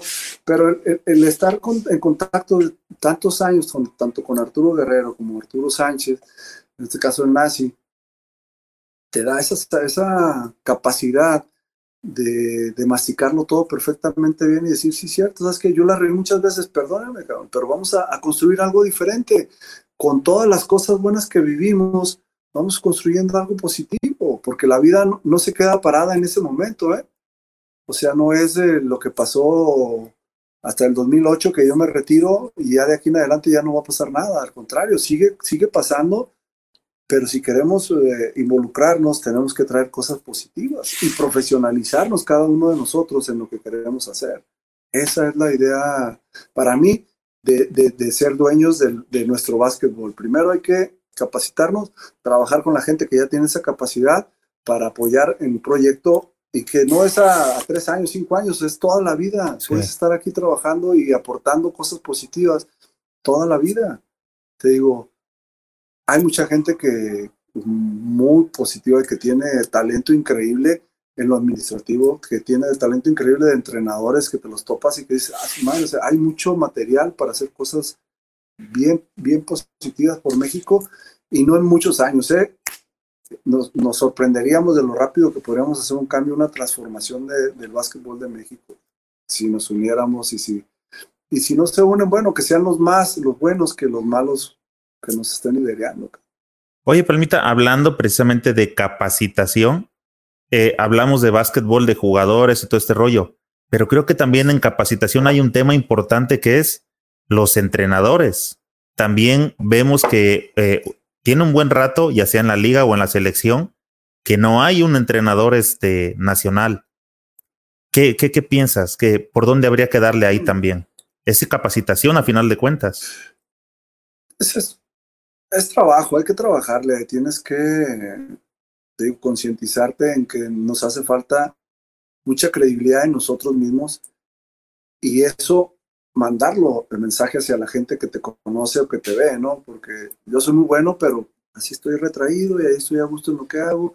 No tengo el, espíritu de lucha y de crecimiento y de desarrollo, porque para ser un entrenador tiene que ser un líder, pero de, de, primera, y luchar y pelear y capacitarte y que tú digas, es que yo tengo también, aquí está todo lo que yo tengo es esto y quiero dar esto por México, este es mi plan de trabajo por México. Y quiero hacer esto, pero ponlo, proponlo no te quedes callado y no luches por tus sueños, si es que es tu sueño ser el entrenador de la selección nacional. Te digo, pero sí, sí nos lleva muchos años. Y más que nada en pequeños detalles, no en sí lo que es básquetbol, los pequeños grandes detalles. Vuelvo a lo mismo, te digo que estaba Silvio Santander en, esa plática donde él decía, es que no nada más el goleador es el que tiene el peso del, equipo. O sea, tienes que enseñarte a, que cada una de, las piezas que tienes en el equipo entienda que es fundamental para el desarrollo y el éxito de este equipo. Pero tienes que hacérselo saber y tienes que darle su responsabilidad y tienes que decirle, ¿sabes qué? Vas a jugar cinco minutos nada más y vas a hacer esto, esto, esto y esto, como lo sabes hacer perfectamente. Ya tenemos los otros cinco que van a hacer el, el espectáculo, que son las superestrellas, y los demás, papá, vamos a cargar esto, este barco. De repente, de los siete que estamos acá en la banca, ¿a dónde toca ser las superestrellas en ese juego? Qué perfecto, pero todos volvemos a lo mismo, o sea, sin envidias y sin resentimientos hacia nada, al contrario, estamos apoyando a empujarle y empujarle para salir adelante. Los entrenadores de México también tenemos que hacer eso, tenemos que unirnos, tenemos que unirnos son muchos los que hay de, mucha calidad. Y te, y te los topas en AVE, es gente que ya se está profesionalizando en ese sentido y que tiene muchas cosas por aportar o por dar. Pero tenemos que confiar nosotros mismos, primero en nosotros mismos y ya unirnos para hacer algo diferente. Entonces, hay mucho trabajo, hay infinidad de trabajo, ¿eh? o sea, no es de un día o tres días para, para hacer ese cambio. O sea, hay muchas cosas que hacer, pero sí necesitamos poner todas las cartas sobre la mesa, ya olvídate del que, ay, me saqué unas de la manga o lo traigo por acá abajo, ahí te va mi amigo, o sea, ya, ya me cansé, o sea, yo no quiero una vida así, la verdad. Vamos a ver a, Palmita de coach en, en, la liga o en Cibacopa o en selección. Anda, no ¿traes eso en la mente? No creo, deja de la mente, no tengo ese don. Me gusta, me gusta entrenar niños, me gusta enseñar, me gusta estar ayudándoles a, mejorar ciertas cosas, pero para ser eh, entrenador de, ese nivel, ahora sí que tienes que ser un estudioso y aferrado y o traer ese don, maestro. O sea, una preparación bastante, bastante elevada, porque ya cada vez está siendo más complejo. O sea, ahora sí que, mm, y aparte, no es solo una persona, ¿eh? O sea, tienes que profesionalizarte. O sea, es el, líder del grupo y tiene un entrenador defensivo, un entrenador ofensivo y otro de sistemas de, jugadas especiales. O sea, hay, hay un, ya hablando con los argentinos, hablando con los españoles, hablando con los canadienses, te traen un equipo de trabajo que camina a la perfección, pero todos son de primer nivel, ¿eh? Vuelvo a lo mismo, los egos, las enemistades, y eso, o sea, eso vale, no vale, no importa, o sea, ahorita lo que es es estar unidos para llegar a ese nivel. Después, los equipos profesionales te van a rogar para que vayas a dirigirlos, aunque, aunque entre comillas digan que eres el asistente, pero todos tienen un peso muy fuerte. ¿Por qué no me veo en los equipos profesionales? No sé, no sé, te digo, yo lo jugué tantos años que, que, que no es lo mío. A mí me gusta más, las cosas administrativas, ahí sí lo estoy disfrutando. Te que el, estar de cerca con, con, personalidades, con amigos, en este caso con mi jefe, eh, aprendo muchísimo, o sea, y quiero eso, me encanta eso. Hay muchas cosas por armar, por hacer, sí, por eso mismo es seguirlo luchando y seguirlo buscando. No me va, no va a llegar nada y te y no es de que ya esté, ay, es que si no, lo que voy a hacer en el básquet? No pasa nada si Palmita González se aleja otra vez o está tranquilo aquí en, eh, en Juaritos, trabajando en la escuela, trabajando en las empresas, trabajando en las ventas. No pasa nada, o sea, no, el básquetbol de México va a seguir circulando y qué hermosura, hay muchísimo básquetbol, como tú lo dices, en todos los eh, municipios, en todas las ciudades importantes, hay básquetbol a puños. Ahorita toda la gente está necesitada de salir a la canchita de, a cascarear, o sea, porque estamos encerrados y ya queremos volver otra vez a nuestra pasión. Pero la pasión mía más bien es en lo administrativo, no tanto en dirigir equipos profesionales. Sí me gustaría ser parte de una selección nacional, ¿no? ¿qué puedo aportar? Mi pasión, mi amor por esto, estar trabajando con los postes, estar trabajando con, en algunas cositas de esas, pero el, liderazgo y la visión de un entrenador, siento que sí va más allá en, ese sentido. Oye, ah, tú comentabas que te tocó. La pasión, la pasión que tengo, siento que fue una de las cosas importantes que tuve en, el básquet, fíjate, era aferrado, apasionado y lo, lo, lo demostraba eh, no tan solo aventándome por un balón, sino ir a chocar con el que fuera, aunque me llevara 30 kilos de diferencia. O sea, en ese sentido, siento que hay muchas cosas que me gustaría enseñarle a los jóvenes, claro, o sea, y, y demostrárselos, decirles el cómo y el por qué, o sea, no nada más de decirles, que miren, o aquí en el libro dice que tienes que aventarte por un balón, no, no, era aventarse y salías con los codos todos todos sangrados, de que te aventabas y caías mal, fracturas, tengo fracturas en, mi clavícula de que una vez me aventé por un balón en, en, Argentina y tristemente así como las caricaturas, normalmente te avientas y resbalas, pues normalmente, esto no fue normalmente, me aventé y me quedé clavado, este hombro se me vino acá, tuve una, un estallido, no, no fue fractura, se me, me estalló la, la clavícula entonces ahí, te digo, podría contarte anécdotas y anécdotas de lo que fue el básquetbol como, como jugador, pero sí, te, te digo, te lo resumo todo en, en, este sentido de que fui muy apasionado, muy leal con mi equipo, con mis compañeros, era una verdad. Yo nomás entraba a la cancha, veía qué color traigo, papá, estos, estos son los que dejo pasar, a los otros que se cuiden, órale, porque era dentro del sistema de juego ser muy brusco, muy tosco con ellos a lo que se permitiera, ¿no? Hasta que el árbitro o no me veía o, o, se valía y se lo podía dar. O tenía miedo también. No, no, no, nunca, o sea, en ese sentido no, sí me peleé muchas veces, o sea, pero, o sea, con los árbitros traté de ser siempre muy respetuoso, además, ellos hacían su trabajo, yo hacía el mío y la cosa era pegarles cuando no me vieran, ¿no? O sea, cuando les, les iba a pegar a algunos. Oye, y hablando de, hablando de peleas. Buena química con ellos. Hablando de peleas, este, hace rato dijiste que tuviste algunas riñas fuera de la cancha junto con este, con Horacio Llamas. A ver, platícanos alguna que haya estado buena. No, no, fíjate, un amigo mío, oye, ¿vas a contar nada? Pues no tiene caso, son cosas que, que las disfruté y las viví. Dije, lo peor es que fueron en público y sí, no es de que, no, es cuando me lo topé, estábamos él y yo solos y le pegué, ¿no? O sea, hubo mucha gente que vio ese, ese tipo de altercados. Estábamos desayunando una vez en el, restaurante, estábamos jugando la final de zona. Él, eh, Horacio, estaba en el equipo de... No, digo, llevo una buena amistad y lo quiero mucho al gordito, pero bueno, era ahora sí que le, daba el sazón al caldo, todo este tipo de cosas. Y un compadre de él me decía, es que yo, eh, James Penny, que jugó profesional también con, con Horacio más tiempo, después yo cuando me hago directivo aquí en, eh, en, en eh, Juárez, cuando recién llego, me metí, me metí mucho a hacer, hacer mi propio equipo profesional, que se llamó Tarahumaras de Ciudad Juárez. Pero tenía algunos socios, amigos míos, me lo traje al como jugador, a Penny, y me decía, es que yo disfrutaba verlos a ti, a Horacio, o sea, estarse todo el juego pegando, o sea, desde media cancha ya nos esperábamos y tómala y tómala. Te digo que me hizo volar dos, tres veces. Una vez me agarró aquí en el cuello, me hizo volar así como, como condorito, plup. Me perdí el balance y me dejó dos, como dos semanas con molestia de, la mandíbula, del, del, golpe que me dio. Pero bueno, todo se valía y él y yo sabíamos. Es en la cancha, es profesional, adelante. Esa vez, antes de, de que terminara la temporada regular, había dos compañeros de nosotros peleándose a media cancha. Entonces yo estaba ahí, pues, yo así era de que ahora le dejan los que se peleen, no pasa nada, que, que, se den. Entonces llega el gordo y por la espalda me da un sopapo. Horacio. Y sale corriendo y pues, le iba a perseguir, pero no. no. Le dije, vas a ver, la próxima vez que te vea, vas a ver.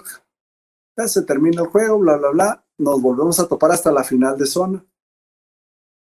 Y normalmente ahí en el, en el Misión Jalapa, que era el hotel donde vivíamos, estábamos en desayuno y estaba un chavo que tocaba el piano. A mí me tenía en el helado. Yo desayunaba ahí con un delicioso café veracruzano y ya se terminó, desayunábamos normalmente todos, todo el equipo juntos y me voy quedando solo. Entonces en eso llega el equipo contrario, que eran los lechugueros de León con, con el Horacio. Se me hace que estaba Zúñiga ahí ese día también. Y, y, otro jugador, eh, sobrino de, de Tavo Robles. Entonces ahí empezamos a... Viene y yo traía abierto en, el juego anterior, me aventé por un balón y me abrieron la ceja con la rodilla. El otro, el otro jugador finalmente le pegó, me abrió. Y luego me dice, ¿qué? Eso te lo haber hecho un niño. Imagínate, es más alto que yo. Horacio mide 2.14, yo mido 2.5.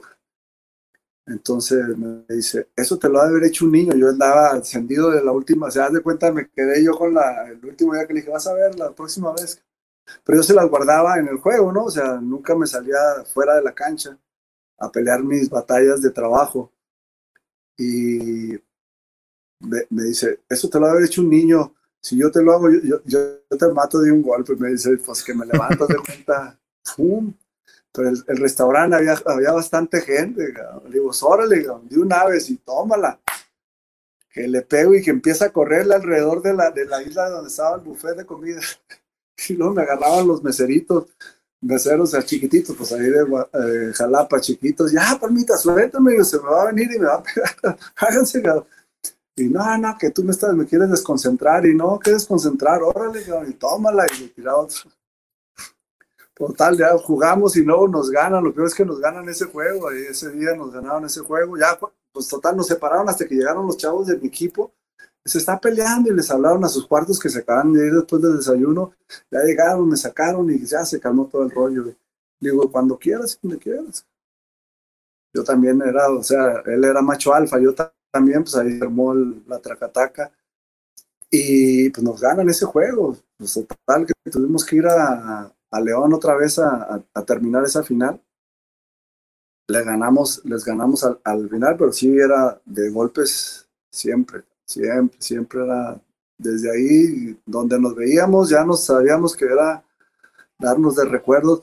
Ya después, digo, su suegro, que en paz descanse, era un muy buen amigo mío de Nike. Nike, y después del, del 92 que fuimos a Portland, me patrocinaban, nos firmaron como tanto a Oscar Castellanos como a mí y algunos de los muchachos, pero Oscar y yo teníamos el, aparte que éramos de Guadalajara, hicimos muy buena amistad con todos ellos, teníamos contrato por todo el año, aparte nos dan dinero y robo para la familia, para ti, o sea, muy bien, la verdad, yo encantado de haber pertenecido a la familia Nike, o sea, siempre nos trataron de, de maravilla y el suegro de Horacio era muy buen amigo mío. Y luego me decía, ya, ya, para que se, pues, es parte del show, no, sé, no, no son buenos amigos, los dos tienen buenos sentimientos, se quieren, no olvídense de eso. Pues total, después de, esa, de, ese, de ese pleito, fíjate, ya, pues se supone que ya no nos hablábamos, nos vuelven a llamar a una selección nacional. Lo increíble, él se baja de, en la Ciudad de México de, una, de un avión casi casi a un lado de donde yo veníamos y entramos, salimos los dos al mismo tiempo de la, de la llegada del avión, o sea, veníamos ya caminando y nos topamos a decir, ¿qué onda? No, no, tranquilo. nos, nos subimos a la misma camioneta, nos llevó al Comité Olímpico. ¿Y qué onda? No, pues ahí muere, muere, muere, adelante, como, como compas, güey. Más cancha, cancha, y lo, nos seguimos pegando, pero fuera de la cancha ya de compa Simón, pues. Y ya, después digo, el gordo es que es una botana, el gordito es un, un personajazo increíble también ahí. Te hace reír mucho tiempo. Estuviste, ¿cuántos fueron? 21 en selección, más los de profesional, etcétera, etcétera, más aparte como personaje este, directivo, etcétera. Ah, te has eh, entrevistado, has platicado con muchísima gente. ¿Crees que aún hay una pregunta que todavía no te han hecho? Mm. Debe de ser, debe, debe de ser, ¿no? ¿Alguna que traigas que digas, ¿y, y esta, por qué estos güeyes nunca me la han preguntado? No, no, no. O sea, que yo me diga, no, no creo, ¿no? Pero debe haber alguna pregunta que por pena o por lo que quieran no me, no me la han hecho, pero sí que yo sepa, mm, o sea, porque sí me han preguntado muchísimas cosas, tanto personales como de, de mi vida profesional, pero no, no, no me viene ninguna a la mente. Dice Iván Hernández, pregunta, ¿por qué no llegó a Europa o a NBA? Eran otros tiempos. Eh, aparte, como te digo, mi, hay, que, hay que decirlo, o sea, el talento siento que no me alcanzaba para mucho de lo que es NBA. Europa pude haber emigrado, pero no era. Lo que pasa es que gracias a Dios siempre me iba, me fue muy bien aquí en lo económico. Me invitaron a, alguna vez a jugar a, a Brasil, a Uruguay, pero no me pagaban lo que me pagaban aquí. Entonces, pues no era nomás por agarrar el nombre o porque que fui a jugar fuera de México, no me convino y no me convenía, perdón, y no era me atractivo en ese sentido. Estuve lleno, estuve completo, siempre involucrado y enfocado en lo que hacía, pero no, no, no se me dio la oportunidad y no la busqué jamás. Oye, Palmita, eh, ¿has escuchado últimamente que, por ejemplo, a, los chavitos de eh, no, no, sé ahorita cómo se llaman las categorías, la verdad, dando este, fuera de, contexto, pero sé que, por ejemplo, a, a, los niños, estos que van a participar en algún torneo, sin aunque no queden dentro de los tres primeros lugares, les dan una medalla por haber participado. ¿Qué piensas de eso? ¿Está bien o solamente deberían premiar a los tres primeros por su esfuerzo? Mira, son de las discusiones eternas, ¿no? O sea, hasta cierta edad tiene que ser de, de, formativo, por eso es la palabra de básquetbol formativo. O sea, ni deben de ver los scores y tienen que, tienes que buscar el cómo vayan a desarrollar y a disfrutar del básquet, que se enamoren del básquet. Después de cierta cantidad de edad en adelante, ahí sí es por competencia. Para el formativo, a todos se le tiene que premiar, todos tienen que salir contentos, porque al final de cuentas es lo que tienes que hacer con ellos, enamorarlos y desarrollarles el talento al 100%. Ya después en la época de competitivo, ahí cambia la historia, ahí tienes que enseñarles lo que sigue, ¿no? Oye, esta está buena, dice Arturo Baruch, de todos los compañeros de equipo que tuvo en su trayectoria, ¿quién sería su Scottie Pippen, su mejor compañero de equipo? Ah, haz de cuenta que. Comprométete, bien. Sí, no, me remonto a cuando estaba con, con los Leones Negros, en su momento que estuve con Nazi, con, con Oscar Ruiz, pues, claro que ellos dos fueron para mí, no es Corey Pippen, sino también el Rodman y éramos la trilogía, o sea, yo me sentía muy cómodo con ellos tres. Luego otra cuando estamos Oscar, eh, Luis Manuel Chango y yo, también me sentí bien cómodo vuelvo, vamos a Jalapa y también Tavo Robles, eh, Ray Rodríguez y yo también me sentí bien cómodo, también lo hicimos aquí en, ¿cómo se llama? Aquí con los gallos de pelea, esos tres, eh, yo me sentía muy cómodo con ellos, me sentía apoyado y que aparte íbamos por el mismo camino, ¿no? O sea, de la victoria, del éxito y del trabajo. Entonces, hay, hay varios. De ellos, para escoger uno, ah, con el que duré más tiempo en, el sentido de, victorias y después de, de, cuando nos retiramos casi juntos, Ray Rodríguez lo pondría ahí en ese, en ese punto, yo creo. Oye, fíjate que ya yo no me, no, no me tocó verlo, pero me acuerdo mucho eh, ahí entre las pláticas estas que se arman eh, al término de los juegos, las domingueras, platican de un votador que tuvo Jalisco que le decían el Rayo Tomás extraordinario, ¿cómo no? Ahorita está, pero si Mamey, el chichaparrito, un 81, un 80 y algo.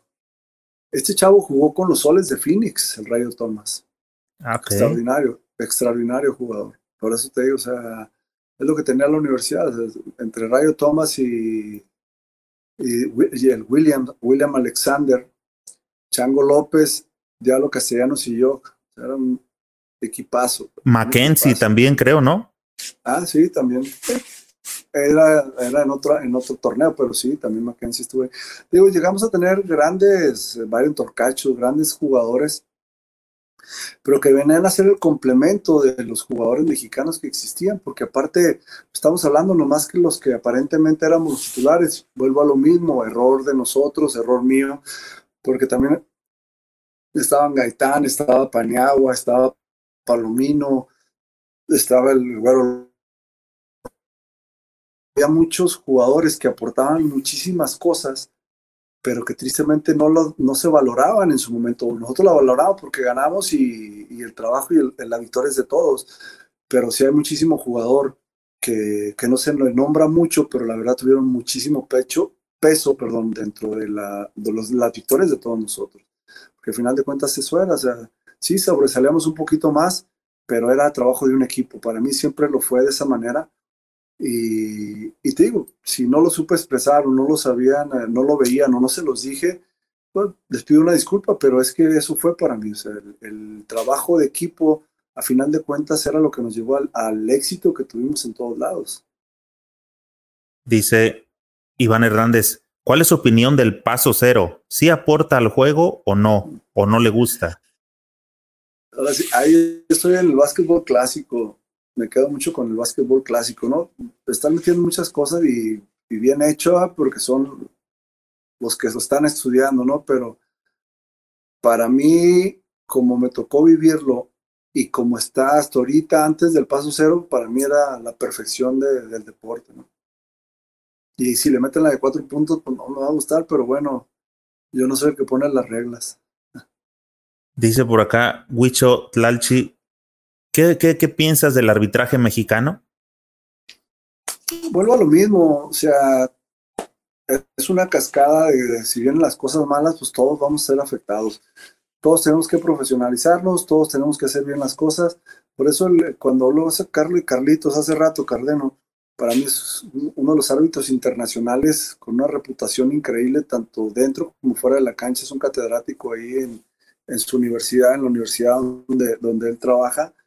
Es una persona con unos valores increíbles que vale aplaudirlo y es la gente que tiene que enseñar a nuestros nuevos árbitros. Él, él es el, el, que le da las asesorías y las clínicas a los árbitros de AVE junto con su equipo de trabajo, ¿no? Porque él, también tiene gente que, que le ha enseñado y que le sabe, ahora sí que la misión y la visión de los, de los árbitros. Pero a final de cuentas volvemos a lo mismo, la profesionalización de cada uno de ellos. El ser profesionales, ellos vienen mejor en ligas, el tener mejor en ligas viene más sueldo para muchísima gente. Entonces todo eso es el trabajo, propuestas, o sea, no es criticar si son buenos o malos, o sea, ¿qué podemos hacer para mejorarlos? Pero ponlo en la mesa y vamos a discutirlo y ver cómo sí lo podemos llevar de la mano con ellos. O sea, todo esto para mí esa es la forma de, entrar si quieres aportar o si quieres hacer un cambio real. Es qué es lo que quieres hacer, qué es lo que puedes ayudar y cómo. Si dices, yo merezco estar ahí, yo quiero estar ahí, bueno, ¿qué es lo que quieres aportar? Si dices, no, es que le echo porras a todos, bueno, ya veremos si hay un lugar para echarle porras a todos, o si lo queremos, porque el vato echa porras y se la rifa como porrista, perfecto, bienvenido pero pones algo en la mesa, o sea, para que para ser parte de esa renovación del básquetbol en México, en este caso los árbitros, ¿no? Fíjate que retomando el tema de los árbitros, este que vamos a te voy a tomar la palabra y vamos a platicar con el árbitro que con esta persona que sugeriste, porque también este ajá, Carlos, ¿verdad? Dijiste. Carlos Carlos Cardeno, sí. Carlos Cardeno, vamos a, a, invitarlo a charlar. Dime. Eh, cuando cuando estamos organizando lo de AVE, visualizamos eso, o sea, necesitamos un, arbitraje con la visión y la misión de lo que era la Liga AVE, de, lo que estábamos construyendo. Entonces necesitamos a alguien con una visión de, de, esa índole y pusimos dos extraordinarios hábitos, lo que es José Rufini en la mesa, estábamos en Aguascalientes, recuerdo, y lo citamos a los dos, tanto a Carlos Cardeno como a Rufini, para platicar con ellos y ver pues, cuál era la visión de, del arbitraje y qué era lo que necesitamos y qué era lo que queríamos, ¿no? Si nos lo podían dar, pues, encantados, dejarles el, el, ahora sí que... La chamba. El jale completo, el jale completo de lo que era el arbitraje.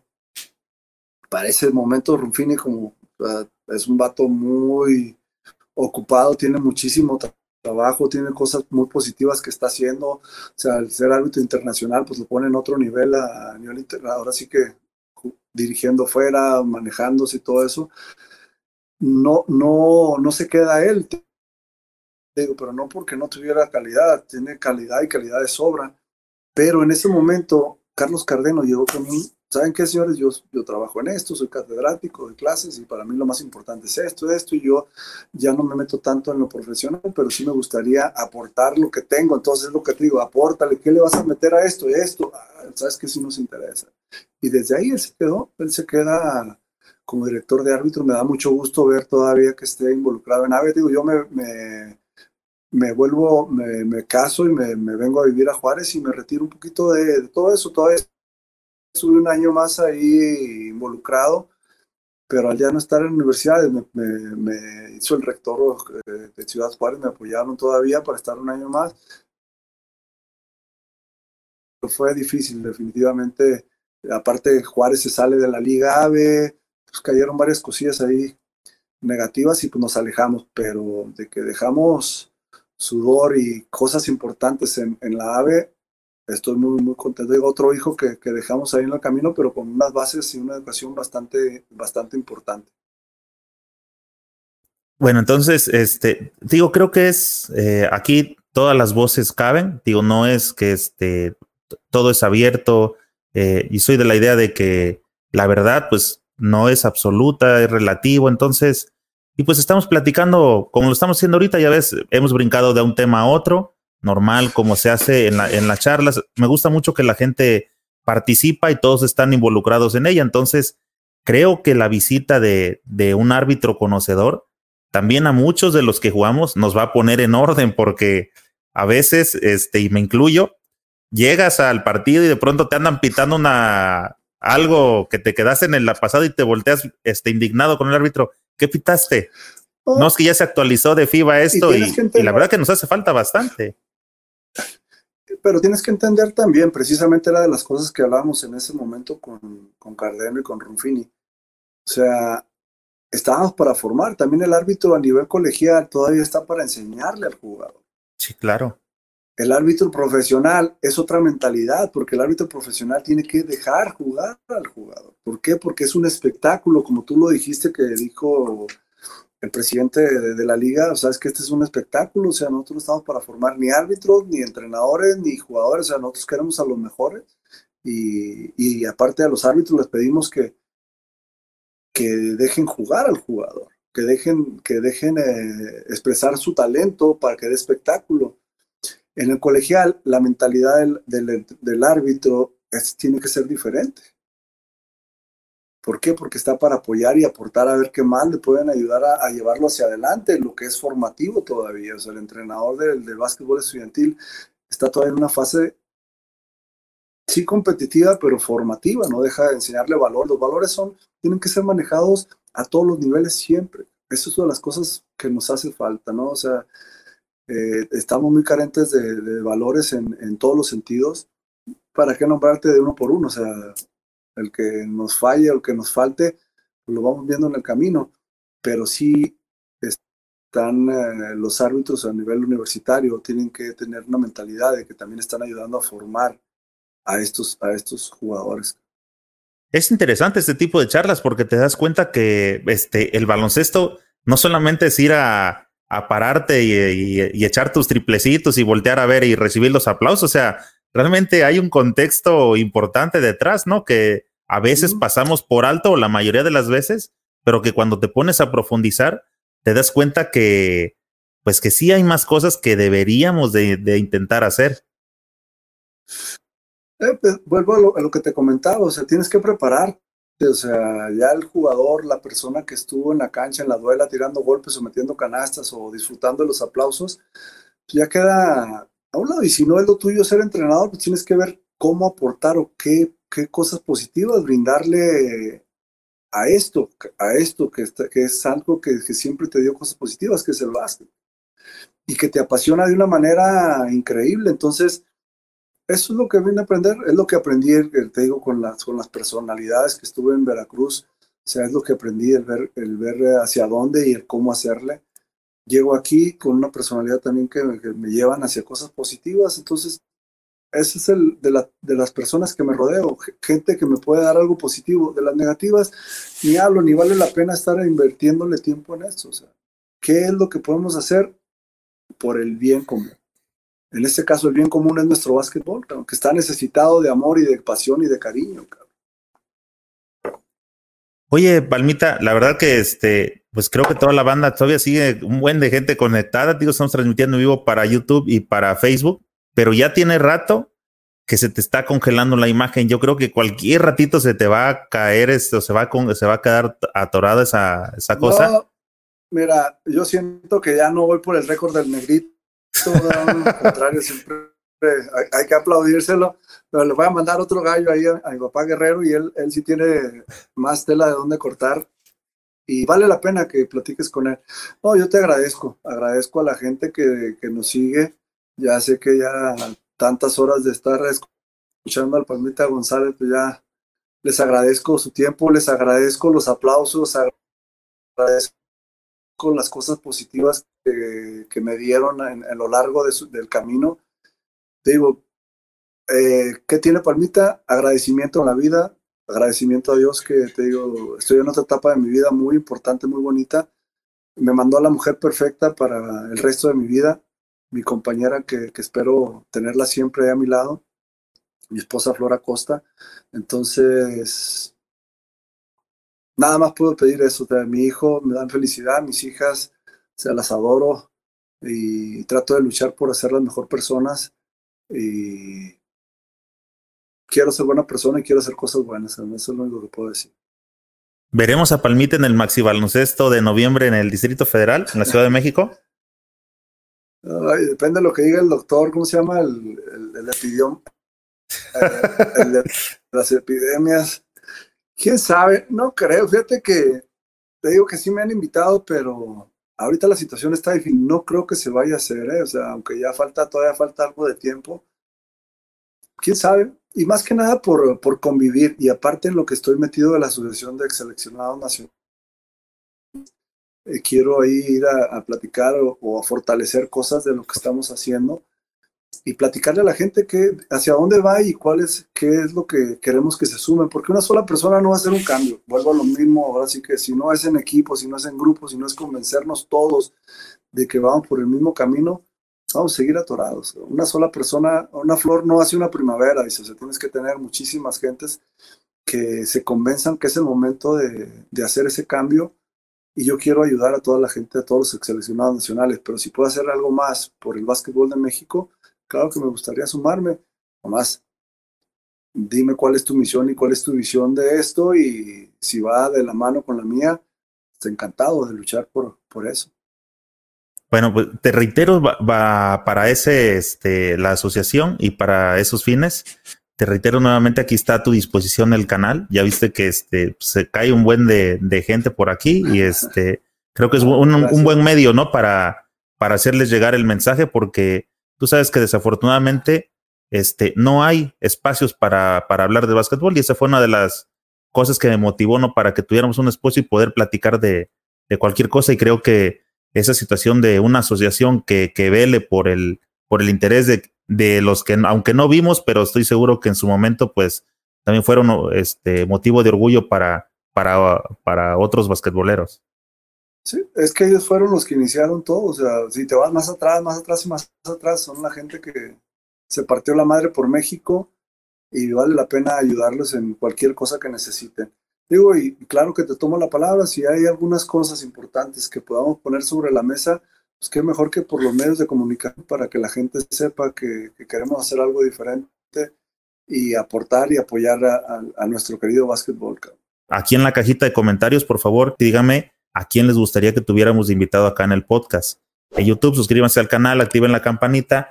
En iTunes, Evox, Spotify y las demás plataformas de podcast, actívense para que les lleguen las notificaciones al instante. Asegúrense de darle me gusta y compartan con sus amigos para que cada vez seamos más los que integramos esta comunidad basquetbolera. Nos vemos pronto en alguna cancha.